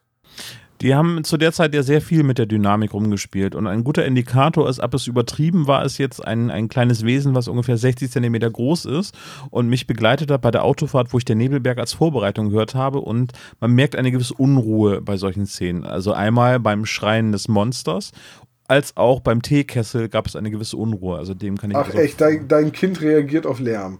Ja. Das ist meine Erkenntnis. Ja, nur die Erkenntnis, die Erkenntnis ist ja, lässt sich ja da, Ungewöhnlich. lässt sich ja da gewinnen, dass sie während der anderen Szenen, die in derselben Lautstärke am Radio eingestellt, mit derselben Lautstärke abgespielt wurden, dass da keine Unruhe war. Ja, aber das ist ja auch eine ganz andere, das ist auch ein ganz anderer Frequenz. Bereich etc. Also- ist doch, also ist doch klar, dass jeder Mensch einen pfeifenden Teekessel nicht gerade als angenehm empfindet. Herr Gott, man hat das Pfeifen erfunden, damit man den Teekessel nicht überhört. Ach so. Ja. Ach, jetzt, jetzt wird mir das klar. Ich Danke. verstehe halt gerade Wahrscheinlich- einfach nicht, worauf ihr hinaus wollt. Ein Wecker muss nerven, damit er klingelt. Also es geht halt einfach darum, was die Lautstärke und die Länge angeht. Auch das könnte man äh, in die Umgebung besser einbetten können. Also weniger Dynamik. Ja, der, aber, ja, Der Teekessel- der Teekessel ist war kein- übertrieben. Der Teekessel ist kein Zugewinn für die, für die Stimmung, für die, für die Stimmung, die an diesem, in dieser Szene erstellt wird. Und das ist halt, das ist einfach, das Schön hätte man auch mit formuliert. einer blubbernden Kaffeemaschine machen können. Ja, das stimmt. Nee, blubbernde äh, Kaffeemaschine ist leider viel zu sehr Stromberg. Äh, Von mir aus ist die Stromberg. Stromberg gab es das schon 2002? Nee. Äh, ich, doch. Okay, Rechercheteam. Da, da, da. Ich notiere das auf meiner unsichtbaren Schreibmaschine. ich werfe 2008 ins Rennen. Nein. Stromberg von 2004 bis 2012. Siehst du, wir hatten beide Unrecht. Kommt jetzt in die äh, spezial gelagerte Playlist auf YouTube auch Stromberg Oh, rein? bitte unbedingt. Stromberg ist großartig. Stromberg ist wirklich toll. Absolutes Comedy-Gold. Ja. Gold, da ist wieder so ein Stichwort. Ja, gehen wir doch mal zurück zum Gold, denn ähm, Bob und Sarah, das neue Dream Team, äh, ermittelt nämlich dann und findet halt äh, die Hintergrundinformationen über den Faulkner raus und über die über Radcliffe und dass es da halt einen Sohn gibt und äh, und was ich nicht verstehe, ist, dass Bob ja aufschreibt zu Beginn, ja, und da gibt's noch diesen entflohenen, Sträfling, hat Peter erzählt, Radcliffe heißt er, und hier liest das, ja, Radcliffe, und er stellt keinen, ähm, keine Verbindung her. Null. Und da steht sogar, dass der Sohn, und da ist es auch ganz interessant, dass der Sohn, und der wird hier Harry Radcliffe genannt. Und ich kann euch das beweisen, der wird, ähm, ich, der heißt Harvey Radcliffe, auch in der, bei den, bei den, in der Sprecherliste, aber im Hörspiel sagt Sarah Harry. So heißt aber ihr Vater. Äh, ihr, der, so heißt aber nicht, äh, nicht der Vater, sondern der, der, ähm, Sein Schon. Vater. nein, Dem ihm sein Vater. der Faulkner heißt mit Vornamen Harry. Achso. Und wenn ihr das hören wollt, das ist, wenn ihr bei Spotify seid, Teil 25 des Hörspiels, bei ungefähr einer Minute, da fängt sie an zu labern und da sagt sie Harry anstatt Harvey. Ja, sie verhaspelt sich ja auch äh, an einer anderen Stelle auch nochmal, Genau. als sie den Text davor Kurz liest. davor, das fand ich aber super cool. Also ich finde, das hätte man da schneiden können. Das ist irgendwie Also ein niemand, Glitch, würde ich sagen. niemand liest ja alles fehlerfrei. Deswegen fand ich das eigentlich ganz cool, dass man sowas drin lässt. Es war auch mal schön aufgelockert und es hat gut gepasst. Ja, finde ich nicht. Ja, Aber so ist es halt. Gut, das übergehe ich jetzt äh, und würde gern zurückspulen. Und zwar äh, haben wir eine, wie ich finde, tolle Szene überblättert jetzt, als es bei der Krisensitzung darum geht, dass, was sagt Peter, und morgen verschwinden wir hier so schnell wie möglich. Richtig? Ja. Und da stimmt Justus ihm zu. Und da ist Peter doch von den Socken. ja, stimmt. Wie, du stimmst mir dazu, dass wir jetzt tatsächlich mal gehen. Du machst das, wir machen nie das, was ich möchte. Immer müssen wir darum latschen. stimmt, ja. Und äh, dann äh, lesen sie ja Justus von den Lippen ab, möchte ich fast sagen, ähm, was er dann vorhat. Ohne, also das finde ich ganz großartig, die Szene. Es wird nicht ausgesprochen, aber sie kennen sich halt so lange und wir ja auch, dass wir genau wissen, was Justus dann vorhat. Ja. Ja. Wisst ihr, welche Stelle ich meine? Ja, ich weiß, welche Stelle du meinst. Ist, ist aber nicht, ist nicht das einzige Mal, dass so eine wortlose Kommunikation stattfindet, oder? Äh, ja. Ich wollte auch nur, dass wir diese Szene hier nicht übergehen, weil die so großartig ist, wie ich finde. Ähm, es wurde auch sehr schön von Bob nochmal erwähnt, dass äh, Justus der Redesführer geworden ist und es haben alle stillschweigend akzeptiert. genau. Das wird dann hinterher dann nochmal so bestätigt dann irgendwie. Ja, das fand ich sehr, sehr treffend äh, von Bob auch formuliert so. Und ausnahmsweise mal eine Folge, wo niemand sagt, wer hat dich eigentlich zum Chef gemacht, Dickerchen? Ja. Ja, das wäre das übliche Stilmittel. Ja, ja, Richtig. Ja. So, nachdem wir jetzt, nachdem wir jetzt hier mit Sarah und Bob am, am äh, Ermitteln waren, geht die nächste Szene dann wieder zu Peter und Justus. Die sind nämlich auf dem Nebelberg und diese Szene trägt den Titel Dynamit und Baseballschläger. Das wollte ich unbedingt sagen, weil ich den cool fand. Das könnte ein Fall bei ein wir sechs Freunde werden. ja, sollten wir auf jeden Fall ähm, Wäre auch, ein, wäre auch ein sehr guter Alternativtitel zu dieser Folge. Ja. Die drei Fragezeichen, Dynamit und Baseballschläger. Ähm, da finden sie nämlich jetzt diese Berghütte, in der sich wohl das Phantom versteckt. Und ähm, sie gehen erstmal an die Hütte ran und linsen durchs Fenster. Und könnt ihr euch noch. weißt du, was ich meine? Sie linsen Ja. durchs Fenster. Ähm, Willi Astor mit seinem ähm, kulinarischen Märchen oder wie das heißt. Da hat er lauter so. So sie, Sie linsen durchs Fenster. Ah, Ja. Ist das so ein bisschen wie bei Otto? Mozärtlich nahm er sie am Händel und dann gingen sie Genau. runter zum Bach. Es gibt ja auch eine, Geschichte von Willi Astor, die heißt Radkäppchen und der böse Golf. Und dann wurde gebramst, bis der Heiden wackelt. Genau. Okay, ja. Alter Schwede. Man musste, verstanden. oder, oder wie bei Family Guy, man musste Bussi, wo, wo, wo Peter in dem, in dem, in dem Schallplattenladen ist und eine Klassikplatte kaufen will. Und dann wird die ganze Zeit über Debussy und der, dieser ausländische Verkäufer sagt die ganze Zeit Debussy. Und das ist einfach gut. Man muss Debussy spielen können. Ja, egal. Das, ähm, andere Gürtellinie. Ähm, ja, in der, in der Hütte finden sie nichts außer Schrott, Müll und Dynamit. Und sich danach auf dem Boden der Tatsachen wieder, weil das Phantom sie mit dem Baseballschläger umknüppelt. Stimmt, aber hatte Justus denn da schon den Geistesblitz, hm, das Erdbeben könnte eventuell das Dynamit gewesen sein? Nee, weil er zieht die leider Kiste nicht. unterm Bett raus. Oh, Dynamit. Tür geht auf, Baseballschläger auf den Kopf. Ja, stimmt. Ich, das ist, das, das Coole ist, dass Justus sich aber auch todesmutig sofort aufs Phantom stürzen will, ne? Und Peter zögert und sagt, warte mal, und dann geht Justus K.O. und dann ist Peter natürlich auch kein Gegner mehr. Also das ich meine, hey, da, da ist ein Phantom mit einem Baseballschläger. Würdest du da freiwillig drauf zustürzen? Also pass auf, die Tür geht auf und ich bin ja nicht bescheuert. Ich sehe ja, was da aufgeht. Da geht die, also die Tür geht auf, da steht ein Typ, der hat einen Bettlaken auf dem Kopf und hat einen Baseballschläger in der Hand. Ähm, Nee, aber Peter vermutet in dem Moment ja noch, dass es ein le- leibhaftiges äh, Gespenst ist. das ist richtig. Auch Justus hat dem ja noch nicht geglaubt, dass es sich um einen Menschen handelt. Also abgesehen, dass er die Grundeinstellung hat, dass es etwas Natürliches sein muss, ähm, hatte er es ja, als er zu Boden gegangen ist, festgestellt, dass es sich um einen Menschen handelt. Ja, aber vorher hatte, ich glaube, im zweiten Tagebucheintrag hat Bob schon reingeschrieben, dass Justus meinte, das sei ein Mensch gewesen. Genau. Und da erzählt er doch, äh, das kann doch gar nicht sein. Wieso sollte denn ein Mensch schweben können? Und dieses äh, Schreien, das kann doch unmöglich ein Heulen eines Mensches gewesen, Menschen gewesen sein. Ja, okay. Also das ist, glaube ich, dann schon am Anfang gewesen. Vielleicht ist das wieder eine Stelle aus dem Buch, die da beschrieben wird und im Hörspiel halt einfach gekürzt ist. Ja, das kann sein. Auf jeden Fall gibt's Dresche mit dem Baseballschläger. Jo, aber nicht so knapp. Ich finde es immer wieder erstaunlich, dass, also, auch Bob ja immer, die werden immer niedergeschlagen Mhm. mit Knüppeln, Baseballschlägern, gehen K.O. Und in der Regel, wohlgemerkt, in der Regel, manchmal wird es auch beschrieben, erleiden sie dabei aber nicht wirklich Verletzungen. Also es gibt, ich weiß nicht mehr, welche Folge das war, wo Bob was auf den Kopf kriegt und dann wird halt auch von einer Platzwunde erzählt. Ich glaube, Genau. das war hier Haus des Schreckens. Irgendwie sowas, ja. Nee, Grusel auf Campbell Car, ich kriege die immer durcheinander. Welche haben wir schon besprochen? Haus des Schreckens ist die mit den Wänden, mit denen, wo man drin rumlaufen kann. Nee, dann meine ich das mit dem Winchester Haus. Das ist Haus des Schreckens. Das ist Haus des Das Schreckens. sind die okay. Wände, in denen man rumlaufen kann. Ja, von mir aus. Ähm, es, gibt noch, es gibt noch irgendwie diese Folge mit dem verrückten äh, Autoren, der dieses Haus hat, wo es Zwischenwände gibt. Wo draußen dieser Fake-Friedhof ist. Das nee, das müsste ist das nicht. Campbell Castle sein, ja. Äh, Oder? Nee, garantiert nicht. Nee, okay. Das ist, ich, ich, nee, ist, ich, da garantiert nicht. Das ist Ja, irgendwas mit Feuer. passe. Ähm, na egal. Jedenfalls, äh, Feuerkasel. Ach so, nee, äh, der, der Feu äh, Feuer Feuerteufel, Feuermaske, Maskenteufel, Feuer. ist auch egal.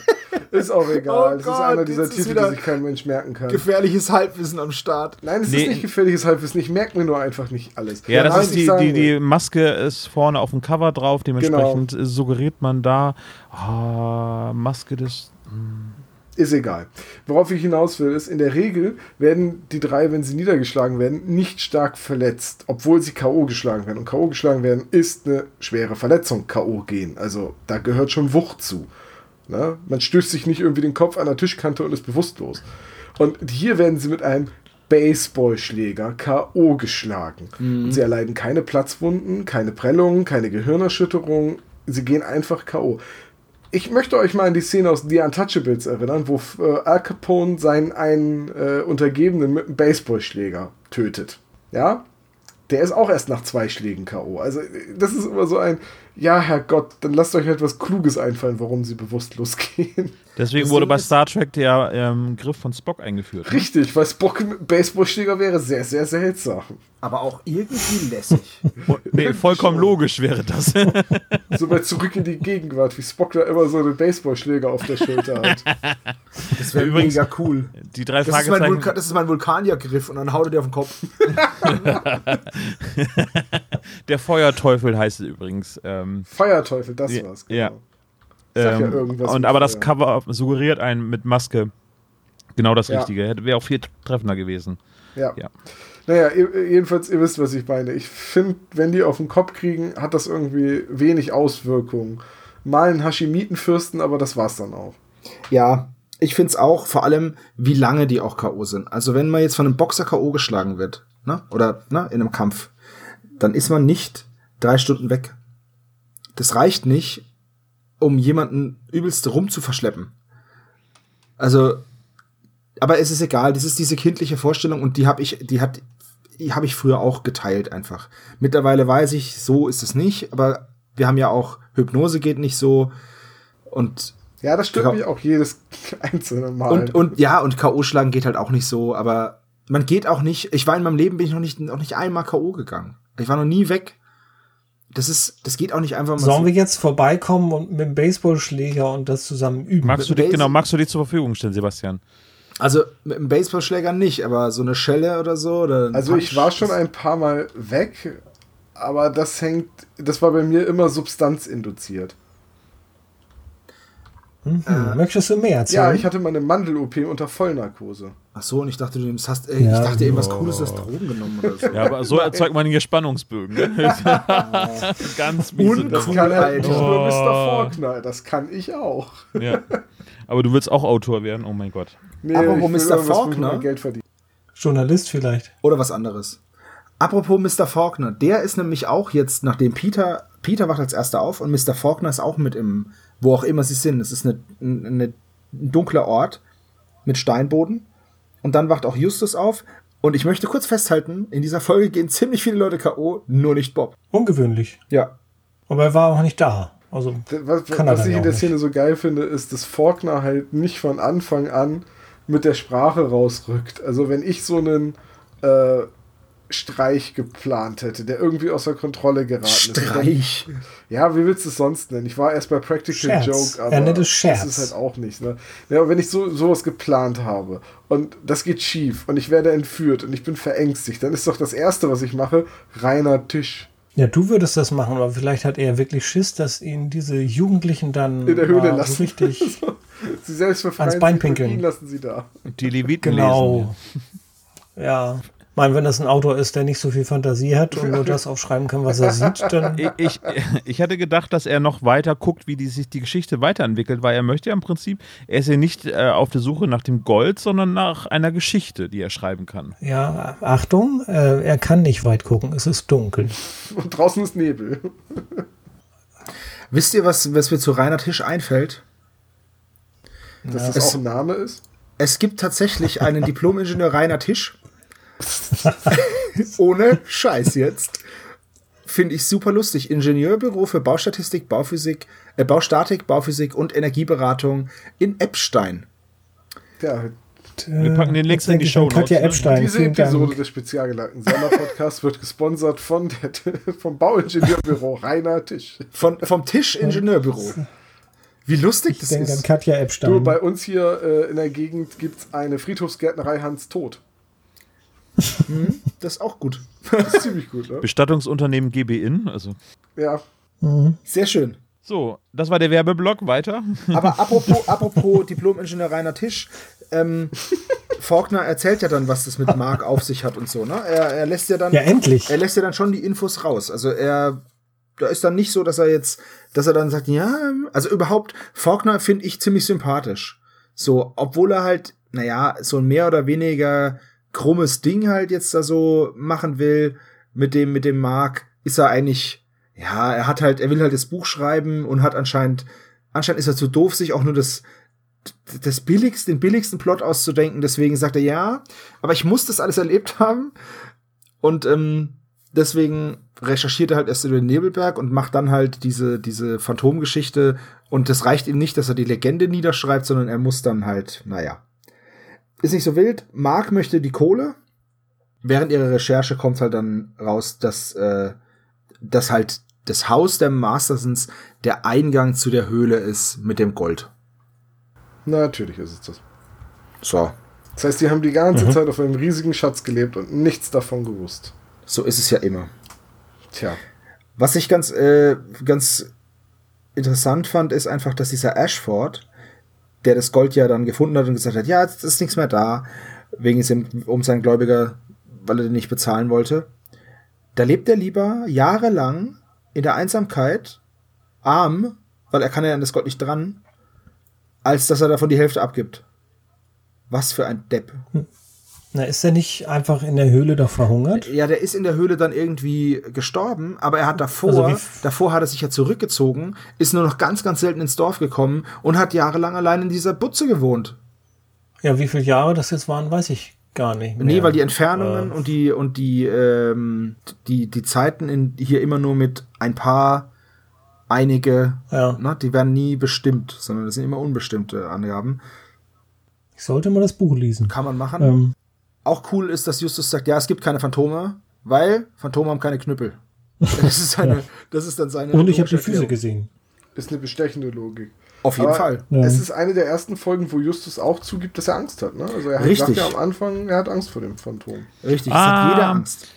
Äh, ich denke, das ist irgendwie auch ein, äh, ja, ein Gleichnis mit ähm, dem Gespensterschloss äh, ist. Ne? Also das, das Cover erinnert mich übrigens mehr an äh, äh, den Nebelberg. Auch blau. Auch blau, auch ein Gespenst vorne drauf. Das ist also mehr Parallelen als der, der Phantomsee. Aber das ist ein anderes Thema. Also Äh, gut, das können wir, ja- wir können ja, ich, ich leite die Frage an unsere Community weiter. Ähm, sieht es mehr nach, nach Phantomsee aus oder nach Gespensterschloss? Ähm, was ich eigentlich sagen wollte, it's, it's, Ey, das Gespensterschloss, Ja, bitte. Alter. Beim Gespensterschloss ist eine, ist eine Burg drauf und ein gelbes Gespenst. Ah, aber gut. Ja, welche Auflage hast du denn da? Also es war auch mal weiß. Okay, vielleicht ist Ist es wahrscheinlich ist es bei ihm weiß, aber die Kassette ist einfach, einfach angelaufen. Okay, ich gebe es. Nee, äh, tatsächlich, also die haben äh, irgendwann haben sie ja bei der Algarasch mal gesagt, mach mal die Cover neu. Und da wurden die überarbeitet. Bei, beim Superpapageien sieht man es richtig deutlich und ach, bei der schwarzen Katze, vorher war der wirklich abgrundtief hässlich, diese Katze. Und beim Sch Gespensterschloss war, glaube ich, nur die Farbe vom Gespenst so ein bisschen anders. Beim, Könnt beim ihr mal Superpapagei war es halt anfangs ein Papagei und jetzt ist es ein Star. Ein billiger Star. ja, musste Europa ein bisschen Nee. sparen. 5 Dollar. Ein billiger Star. Ja. Ähm, ja, aber auf jeden Fall, äh, da, also das hat Justus auch Angst. Ne, die Ja. Laufen gemeinsam aus dem Haus heraus und Das ist aber auch noch die Ära, wo sie so zwölf sind. Und Eben, und so sobald 16 sie raus sind aus dem Gespensterschloss, sagt Justus, hey, Moment mal, ich habe gar keine Angst mehr und analysiert es schon. Und das wurde ja künstlich absichtlich erzeugt, gegen das, da konntest du ja nichts dagegen machen, weil da irgendwelche Frequenzen sich im Körper äh, irgendwelches was, was abgespielt hat. Und hier hat Justus einfach nur Angst vor einem Phantom. Okay? So ein bisschen wie beim braunen Ton. Genau. Exakt. Der, bra der braune Ton. Und wenn der braune Ton auf der Orgel gespielt wird, machst du dir halt auch in die Hose. Oh, South Park. Der braune Ton. South Park ist so großartig. ist so eine gute Serie. Okay, aber der Argumentation gebe ich mich geschlagen, ja, da habt ihr recht. Natürlich, das passiert mir immer wieder, Olaf. Ich weiß gar nicht, warum du das immer noch so stümperhaft versuchst. Ich fand's ganz nett, den Versuch ja, jetzt. ganz nett. Weißt du? Doch, nett also ist der kleine. Bruder von.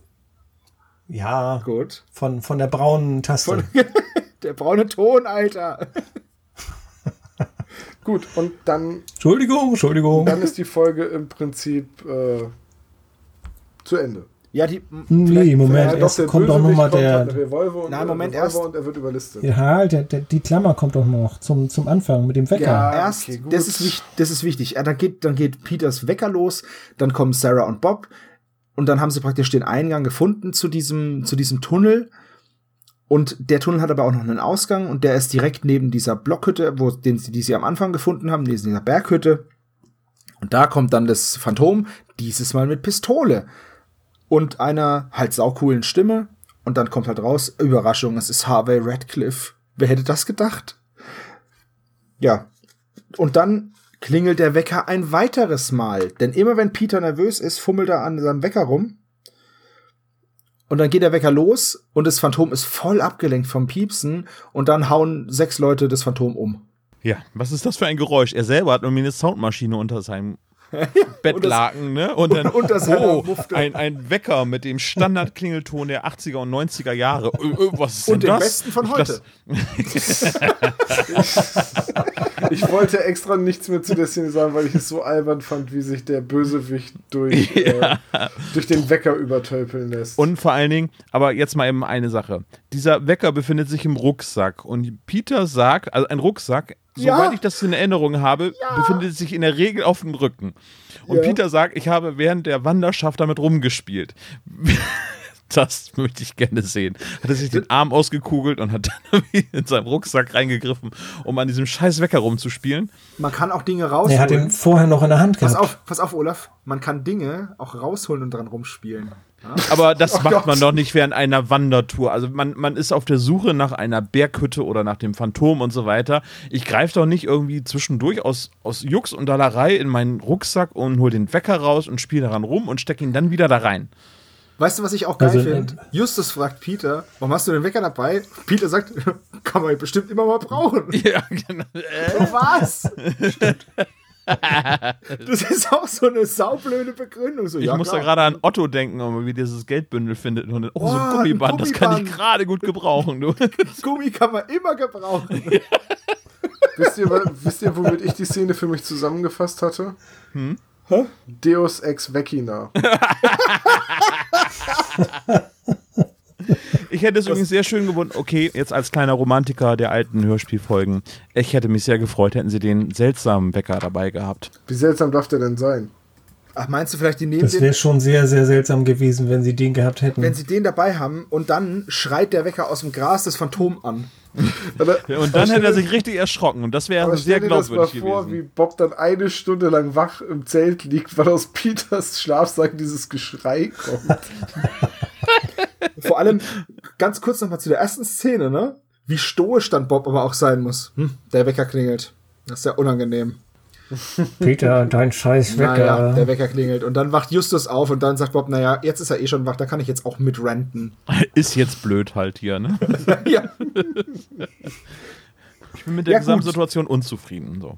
Was ich auch interessant finde, ist, sie haben dann natürlich auch, sie hauen das Phantom um und dann kommt so, ja, hier mit dem Seil fesseln wir ihn. Und dann sagt der Faulkner, hier, stopf in diesem Knebel im Mund. Alter, haben die sowas immer dabei? Den Knebel hat doch der Mark vorher.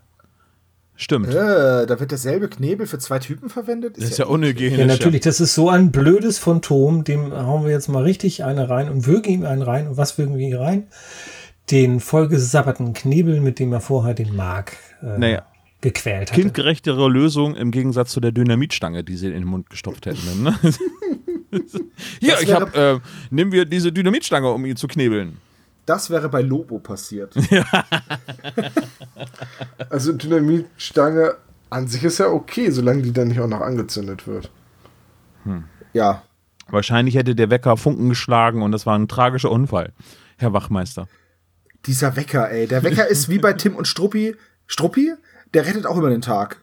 Oder Idefix bei Asterix und Obelix. Haha, der Wecker rettet den Tag. Das ist ja gar nicht mal so. Naja, gut, das ist schon ziemlich dumm. Egal. Weißt du, Wecker, der. Man wird ja geweckt, wenn es Tag Ja, okay. Ich glaube Nee, nicht. ist nicht so gut, ne? Ist Auf nicht mehr zu Fall. retten, der Gag, ja. Ja, nee. Also hier, dann kommt erstmal noch so ein, so ein Rauslacher, so, hey Peter, mach mal den Wecker aus, ne? Und dann kommt noch der Epilog. Das ist dann die letzte Szene, nochmal Bobs Reisetagebuch, wo dann eben Bob nochmal runterschreibt, was danach passiert ist, nämlich, dass sie den Radcliffe verhaften haben lassen durch die Polizei, dass sie dann tatsächlich den Mineneingang gefunden haben, dass wer das erste Phantom war, woher der Schrei kam, dass wie die Pläne von von Mark und Faulkner waren und wann der wann der Radcliffe die, diesen Plan gehijackt hat. Das ist auch ein Dieb durch und durch, ne? klaut das Gold, klaut Lä beraubt Läden und jetzt klaut er auch noch den Plan. Naja. Und dann wurde auch noch das, das Skelett gefunden von dem Ashcroft, von dem, von dem, ja, wie heißt er? Richard Ash. Heißt der nicht Harry? Richard Ashcroft, das ist der Sänger von The Worth, aber. ähm, Ashford. Ashford heißt er, genau. Ja. Ähm, das Skelett wurde gefunden von, von Ashford. Das Gold wurde gefunden und jetzt muss man halt nur rausfinden, wem das Gold gehört. Und dann kommt noch dieses, dieses leichte, ganz leise Rauslachen von Bob, nachdem er erzählt, dass der Wecker zwar einen Ehrenplatz bekommt, aber ohne Batterien. Und dann lacht er sich so raus, so. Sag mal, in der Beschreibung der Zentrale in die Welt der drei Fragezeichen, da wird dieser Wecker überhaupt nicht genannt, oder? Ja, ist ein der Fehler. Wecker nicht. Oh, Christian. Vielleicht hat der Wecker ja auch die Zentrale nie erreicht. Weil Weil Justus den einfach so zufällig- geworfen hat. so zum Beispiel, ja. Das kann sein. Er ist natürlich ein wichtiges Beweisstück. So am Ende beim Nebelberg so irgendwie Peter sagt, oh, diesen Wecker müssen wir unbedingt bei uns in die Zentrale stellen und Justus nimmt ihn einfach, wirft ihn stumpf irgendwie gegen die Wand. Das wäre super Oh, Peter, darf ich den Wecker mal kurz sehen? Welcher ja, klar, Wecker? Hier, erster. Und dann einfach so die Klippe. Nimmt den Baseballschläger vielleicht. Oder Stell Dynamit. den Wecker mal bitte da vorne auf den Stein. Ja, genau so. Bam. Was für ein Ehrenplatz. Oh, das wäre so lustig. So, so, solche Slapstick-Momente fehlen mir manchmal bei den drei Fragezeichen. Da könnte man dann wirklich mal lachen. Nicht so dieses gekünstelte Abschlusslachen. Ja, das ist manchmal ist, also ja, da hast du eigentlich vollkommen recht. Manchmal ist es doch sehr gekünsteltes Lachen. Ich habe recht, Moment, da läuft gerade was falsch. Ja, Nee, das ist ja auch die Meinung, das ist ja auch die Meinung von Seppo und damit passt es schon wieder. Das, das war jetzt halt ein Zufallstreffer. Oh. Aber, ne, gewöhnt Eine euch nicht so göttliche. Intervention war das gerade, ne? Ja, ich habe einfach, ich dachte, ich, ich wollte ja erst nichts sagen, aber wenn ihr dann so ein Bohai draus macht, dann muss ich natürlich. Nein, Quatsch. Dann äh, würde ich sagen, sind wir durch. Gregor, dir ähm, ähm, gilt das erste Wort für das Fazit. Zu dieser wundervollen Folge. äh, Ja, äh, spätestens bei dem Monolog schlafe ich immer ein. Bei dem ersten, wo der Herr Faulkner dann am Kamin sitzt und die Uhr so schön geschlagen hat und er dann erzählt. Und ich glaube, das ist die Folge, bei der ich am öftesten eingeschlafen bin. Aber ich finde sie immer noch großartig, auch wenn mir jetzt im Laufe dieser Besprechung aufgefallen ist, wie gekünstelt eigentlich der Wecker da rein konstruiert ist. Das war mir vorher noch nie so Das bewusst. tut uns leid. Nö, das ist ja, also das schmälert die Folge Aber- nicht. Äh, Ähm, da sieht man mal, wenn man so eine Folge vorbereitet, hört man sich doch mit anderen Ohren, ne? ja, vielleicht hätte mir geholfen, dass ich hier das Buch gelesen habe und dann noch eine echte Rezension mal mache. Das kann ich ja jetzt nachholen. Bei den anderen Sachen fällt mir das eigentlich schon öfter auf, dass Dinge einfach mal so reinkonstruiert sind. Oder, ah, da wollte der Verlag wohl mal wieder eine Monstergeschichte mit reinhaben. Warum machen die das jetzt? Der Rest passt doch auch so oder sowas. Äh, Es wäre schön, wenn du diese Rezension parallel zur Veröffentlichung des Podcasts rausbringen könntest, ohne dich unter Druck setzen zu wollen. Aber das wäre natürlich als Roundup natürlich total toll für die Hörer. Also ich wollte morgen schneiden, Olaf, dann ist Donnerstag veröffentlichen doch realistisch, oder? Nein, morgen Abend. Ich nehme mir den extra Zeit dafür. Ja, dann. ja, Nein. er muss diesmal zeitig raus. ja. Genau. diesmal jetzt. ja, Deswegen, weil das ja auch die 31. Nee, die, doch die 31. Folge ist und wir noch nicht mal die 30 draußen haben. Ne? Ähm, ja, ich gucke mal meinen Kalender. Also üblicherweise brauche ich für ein Buch so zweieinhalb Stunden mit Notizen machen. Äh, ich lese die Dinger immer am Stück. Ich mag es nicht, die zu zerteilen. Das heißt, ich sitze wirklich abends, wenn ich frei habe und äh, die Zeit habe, dann lese ich das, Das Respekt, komplett bei uns durch. in den Kommentaren schrieb ja auch jemand, ihr werdet ja wohl irgendwie die zwei Stunden haben, das Buch vorher noch zu lesen. Und ich denke immer so, ah, in zwei Stunden 150 Seiten, okay, gut, Jugendbuch, große Buchstaben äh, auf kleinem Papier. Aber trotzdem, also so drei, vier Stunden brauche ich doch. Und ich, ich stückel. Ich habe jetzt ein drei Fragezeichen Buch tatsächlich mal gelesen. Und ich musste stückeln, weil ich Echt? kann nicht so lange am Stück lesen. das- Das langweilt mich. Na, ich mache mir tatsächlich die äh, Hörspielmusik von Carsten Bohn dann an. Du zelebrierst Machen das eine richtig. Dis- Zündest dir noch so ein, so ein Räucherstäbchen Ja, an. das, nee, nee, ich zünde mir ein Bierchen an. Das ist der beste Spruch des Tages. Ja, ich zünd mir ein Bierchen an. Perfekt. Das muss ich mir merken. Dann äh, möchte ich gerne das Fazit an Sebastian übergeben. Es sei denn, Gregor möchte noch irgendwie was äh, noch ergänzen, was wir eben gerade weggesprochen haben. Äh, nee, Gut. nee, das, äh, nein, Soll Vielen ich Dank. fazitieren? Ja. bitte. Ähm, mir hat die Folge gefallen. Ich mag die Erzählmittel, die da benutzt werden. Bobs Tagebuch finde ich mal einen schönen, ein schönes Stilmittel, wie ich es ja auch schon vorhin gesagt habe. Ich mag die Stimme von Faulkner und wie er diese Legende erzählt. Ich höre aber halt aber auch immer gern meinem Opa zugehört, wenn er Geschichten erzählt hat. Und ähm, ich mag die Stimme vom, vom Phantom selbst, finde ich super. Auch die Atmosphäre, die in vielen in vielen Szenen transportiert wird, gefällt mir sehr gut. Ich finde das Phantom gruselig genug und gruseliger als viele andere äh, schrecklichen Erscheinungen. Jetzt zum Beispiel den tanzenden Teufel fand ich weniger gruselig als das Phantom, obwohl das nur ein Bettlaken um hat. Ich finde die Folge schön, mir hat sie gefallen und es hätte auch eine durchaus niedrigere Folgennummer haben können, was die Qualität angeht, wenn ihr wisst, was ich meine. Nicht so ganz? Okay. Ähm, Doch, schon, aber Ach so, ich, ich wollte dich jetzt ausreden ich lassen. äh, unterstütze halt nicht die These, dass die Folgen mit steigender Nummer schlechter werden. Ja, aber ja, nee, nicht unbedingt, aber es ist ja. Es ist Das jetzt ist ein weit verbreiteter Irrglaube, ja, Okay. hast du vollkommen recht. Okay. Und im, im Zuge dieses Irrglaubens, ähm, ja, hätte sie dann im, in, in diesem System des Irrglaubens, hätte sie dann eine niedrigere Nummer haben können. Macht das irgendwie Sinn? Ich fand die Ja. Folge gut. Ja, macht keinen Sinn, egal. Streichen Sie die letzte Bemerkung aus dem Protokoll, Herr Die Gerichtsdiener. Geschworenen werden diesen Satz nicht beurteilen. Richtig, genau. Nicht berücksichtigen. Tom, Mir gefällt, mir gefällt die Folge. Ich, ich gebe das Wort weiter an Tom. Ja, ne? So 5 aus 10, ne? Was? Ja, ich bin ja da- dafür bekannt, dass ich immer sehr komische Ansichten äh, habe, angeblich.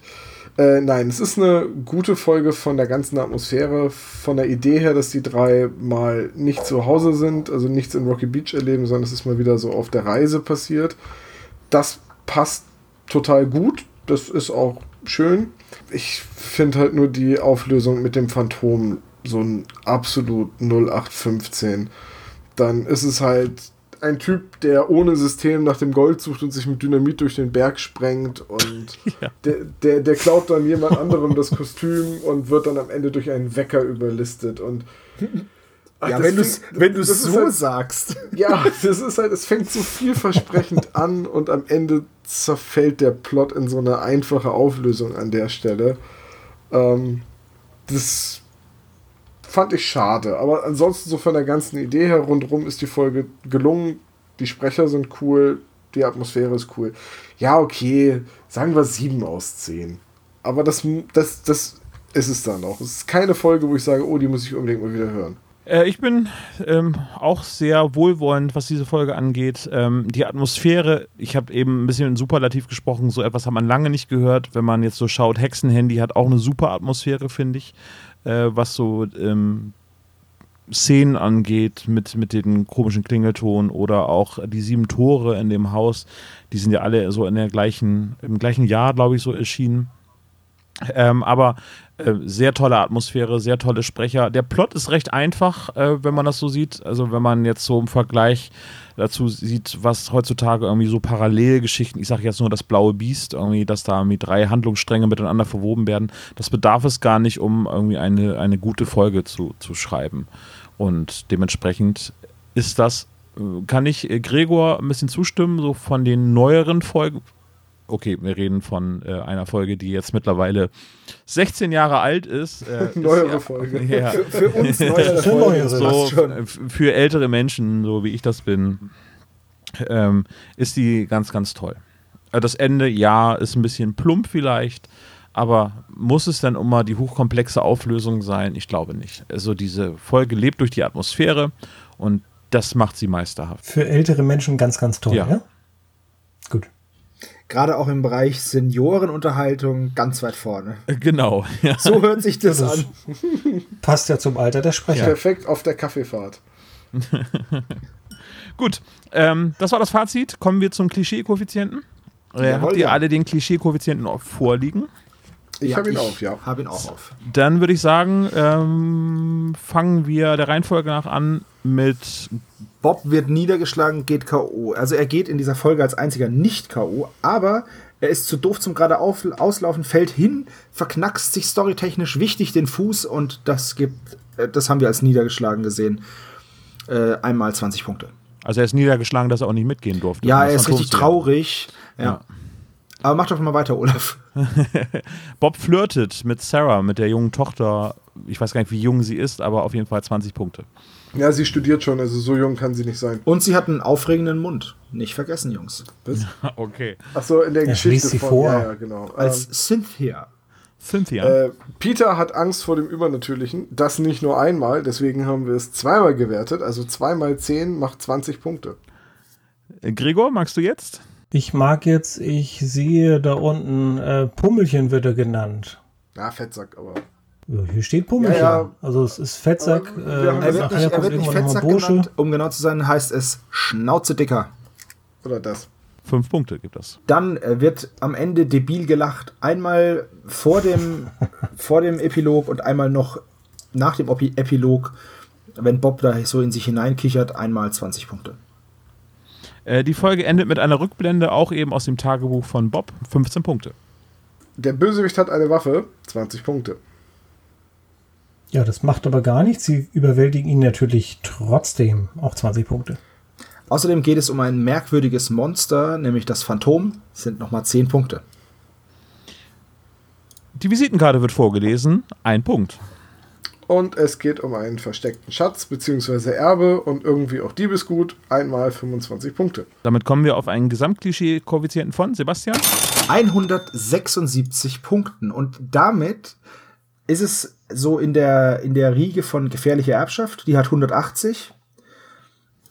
Stimmen aus dem Nichts hat auch 176. Mann ohne Kopf 166.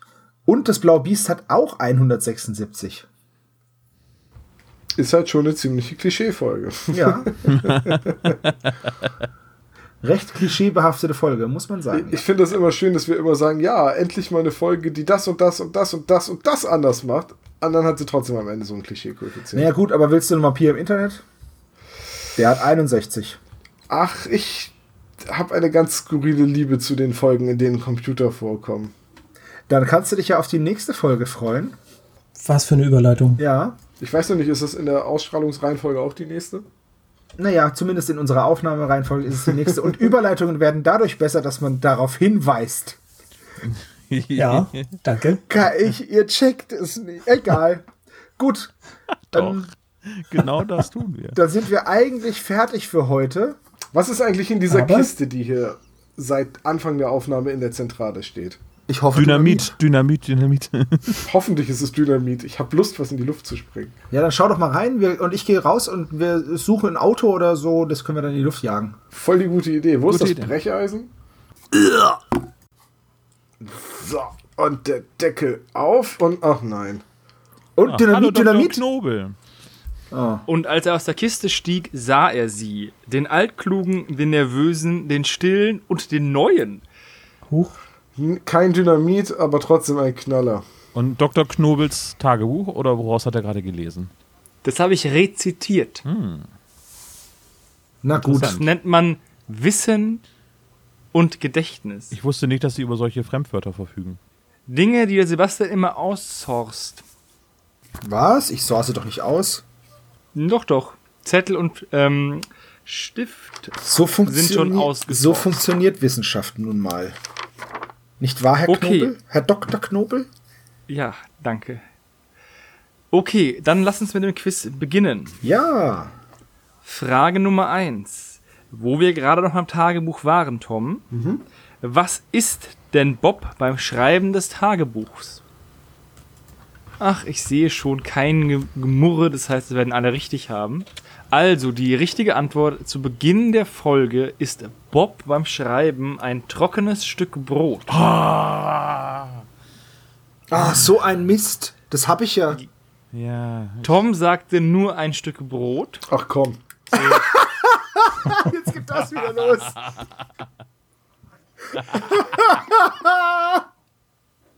Ach komm. Weißt du, was noch trockener ist als das Brot? Tom. Olaf sagte Gemüsesuppe und Gregor weigerte sich zur Kenntnis zu nehmen, dass Bob was gegessen Ja. hat.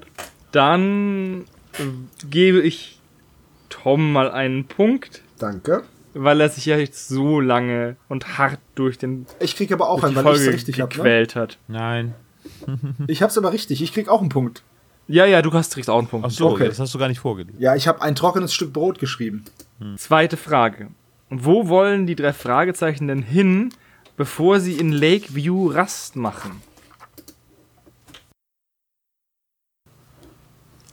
Ihr habt es alle richtig, Green Valley. Habt ihr es alle richtig, weil ähm, Gregor es in die. Nein, ich hab's Guck. richtig, weil ich es mir aufgeschrieben habe, dass sie nach Green Valley wollen. Ich finde, das ist bei dem neuen Skype so ein Krampf, den Chat zu wechseln. Die Mühe mache ich mir nicht. Ja, also ich schreibe das einfach, ich klicke einfach auf Dr. Knobel und dann erscheint sofort dieses, dieses Schreibfenster und da schreibe ich es immer rein. Ja. Und Frage Nummer drei. Wo studiert Sarah? Tom? Ja, ja. Ich war noch am überlegen, welchen Beinamen die Stadt noch hat. Ah, Die Stadt, die Also, niemals schläft. wieder- Ne? alle richtig. Es ist Chicago. Windy City. Und sie studiert Sport, aber das haben alle geschrieben, obwohl ich es nicht wissen wollte. Ich habe es nicht geschrieben. Ich habe es auch nicht geschrieben. Dann nur Olaf. Ich hatte damals, Alle. ich hatte Olaf. damals nämlich die gelbe Tür und dann war die gelbe Tür, hat, ist mir dann zum Verhängnis geworden, weil es ja die nächste Frage gewesen und Olaf hat's gespoilert. Oh. Okay, Frage Nummer 4. Was studiert Sarah? Ich würde sagen, ich würde sagen, Bob.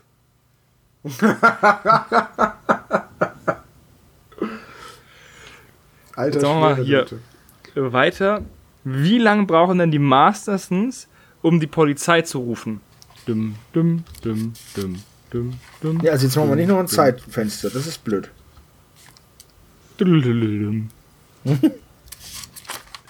Okay, Sekunde. kannst du aufhören zu blättern und einfach die Antwort, also du sollst schon was wissen und sich nachschlagen, weil wenn du es Ja, aufschreibst und dann das Ding ist nachschlägst, halt- ist es ja genauso wie ich muss doch schon in die Folge hören. Nein, das Ding ist halt, Doch. Olaf, Richtig. Tom, Sebastian, drei, ja, warte, zwei, dann schreibe ich jetzt was. eins Äh, Moment. Hä? und stopp. Halt, ich bin nicht, ich, nein, ich war nicht im Fenster. Ja, das ist jetzt zu spät. Es sind drei Stunden, Mist. die sie zum Dorf brauchen, um wieder zurück, um die Polizei zu holen. Und das hat Gregor richtig. Aber wie soll denn das, einziger. wie soll denn das gehen, wenn, wenn Dorf Sebastian zwei hat- Stunden weg ist? Vier Autos zum Beispiel, weil die sind ja zwei Laufstunden. Ähm, die haben aber kein Auto, sondern nur ein Boot. Fahrrad. Dann fahren sie halt mit dem Boot. Das ist ein Das See. das ist nicht näher definiert im Hörspiel. Habt ihr das Buch gelesen? Gregor, sag's bitte, du hast das Buch Nein, gelesen. ich habe das Buch ja nicht gelesen. Ich weiß das nur, weil die, die quickige Maßen-Plaudertasche das sagt. In drei Stunden sind Okay. wir wieder zurück. Genau. Also, das sind vier Stunden, das ist falsch. Tom hat, hat zwei bis drei Stunden und Olaf hat einen Tag. So hat nur der Gast ist richtig. Geh wie Gast. Zwei bis drei. Okay, nächste Frage bitte. Wie heißt Sarah in Faulkners Roman? Okay, Gregor sagt nichts, das ist nicht richtig. Olaf sagt Susan, das ist auch nicht richtig. Tom und Sebastian sagen Cynthia, das ist richtig. Aber keiner von beiden hat die richtige Schreibweise. Deswegen bekommt keiner einen Punkt. Nein, Quatsch. Das ist ja bei einem Hörspiel relativ schwierig rauszuhören. Er, er, richtig erklär mir mal bitte, wird, ne? wie man Cynthia den Namen anders schreiben soll. Ähm, S-Y-N-T-H-I-A. Ey, hallo? Siehst du bitte, was bei mir steht? Cynthia. Herr Dr. Knobel, was steht bei mir? Ich hab genau das- S-Y-N-T-H-I-A. Ich habe euch beide den Punkt gegeben. Ich habe nur getrollt. Na gut. Da bin ich zufrieden. Außer könnte man Cynthia noch mit Doppel-H schreiben. ich kann Cynthia auch, ich kann Cynthia auch mit Y schreiben und J und noch zwei Xen und es ist dann alles stumm, wie bei Django. Also Gregor hat es richtig geschrieben. S-Y-N-T-I-A. Cynthia. Kommt aus Marzahn. Chicago Marzahn. Kriege ich doch einen Punkt, ja.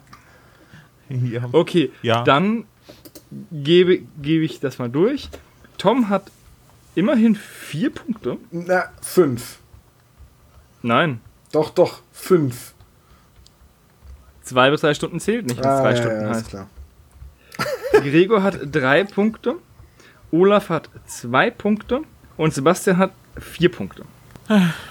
ja, ich nehme die Niederlage an. Da habe ich aber Ist Glück nicht, wie gehabt. bei, ist nicht wie bei Marcel Reich-Ranitzky. Du musst die Niederlage annehmen. Ja. Ich nehme diese Niederlage nicht an, weil es kein Geld dafür gibt. Ich nehme diesen Preis nicht an. So, was meint ihr? Stopfen Kno wir Knobel zurück in die Kiste? Ja, Ist aber ich würde, ich würde das Dynamit aber dann jetzt doch mit reinpacken wollen. Voll die Ja. gute Idee. Schnappt ihn euch. Ja Okay. Warte mal, hier ist mein Feuerzeug. Auf ihn, Kollegen. Okay. Ich halte, ich halte das rechte Ohrläppchen fest und ihr Ich habe Den den großen. Rest. Okay.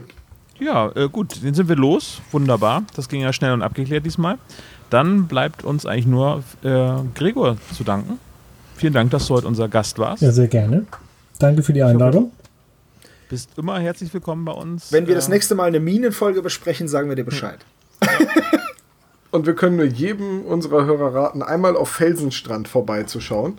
Genau. Übrigens habe ich die Seite schon lange bevor wir uns kennengelernt haben, irgendwann mal im Internet gefunden, auf Du- meine, während meiner Recherche. Du musst das jetzt nicht sagen. Doch. Nee, das stimmt, aber. Und habe mich dann gefragt, was hat denn Felsenstrand mit drei Fragezeichen zu tun?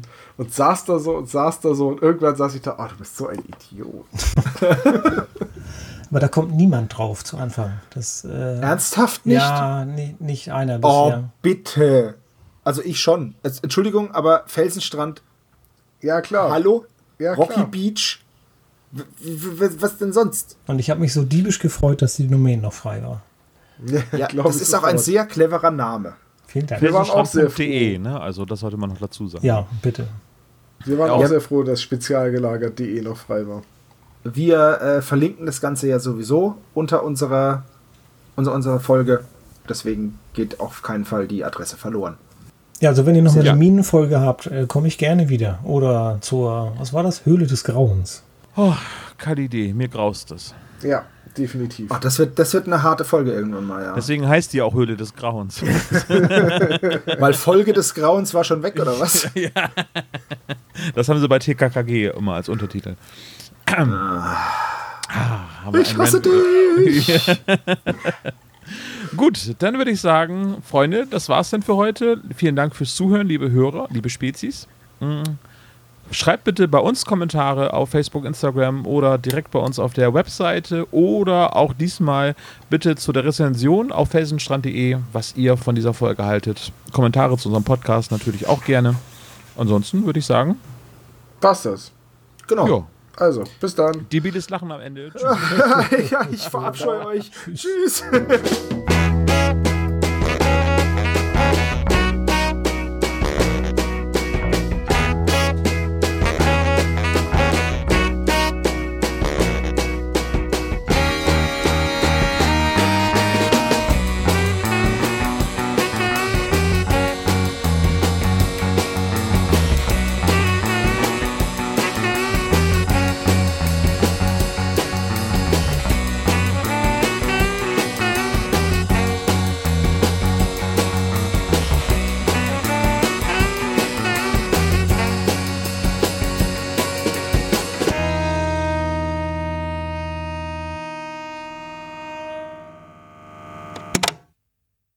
Das war der spezial gelagerte Sonderpodcast. Ihr könnt uns unterstützen und zwar auf patreon.com slash spezialgelagert oder ihr hinterlasst uns ein einmaliges Trinkgeld über paypal.me slash spezialgelagert.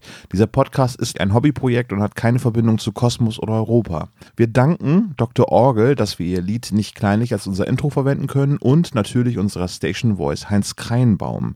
Ihr findet uns unter Instagram, Facebook, Twitter unter spezialgelagert oder bei YouTube als spezialgelagerter Sonderpodcast über Spotify, Deezer und iTunes. Hinterlasst uns doch gerne einen Gruß auf unseren Anrufbeantworter. Die Telefonnummer lautet 0421 175 43 43 0.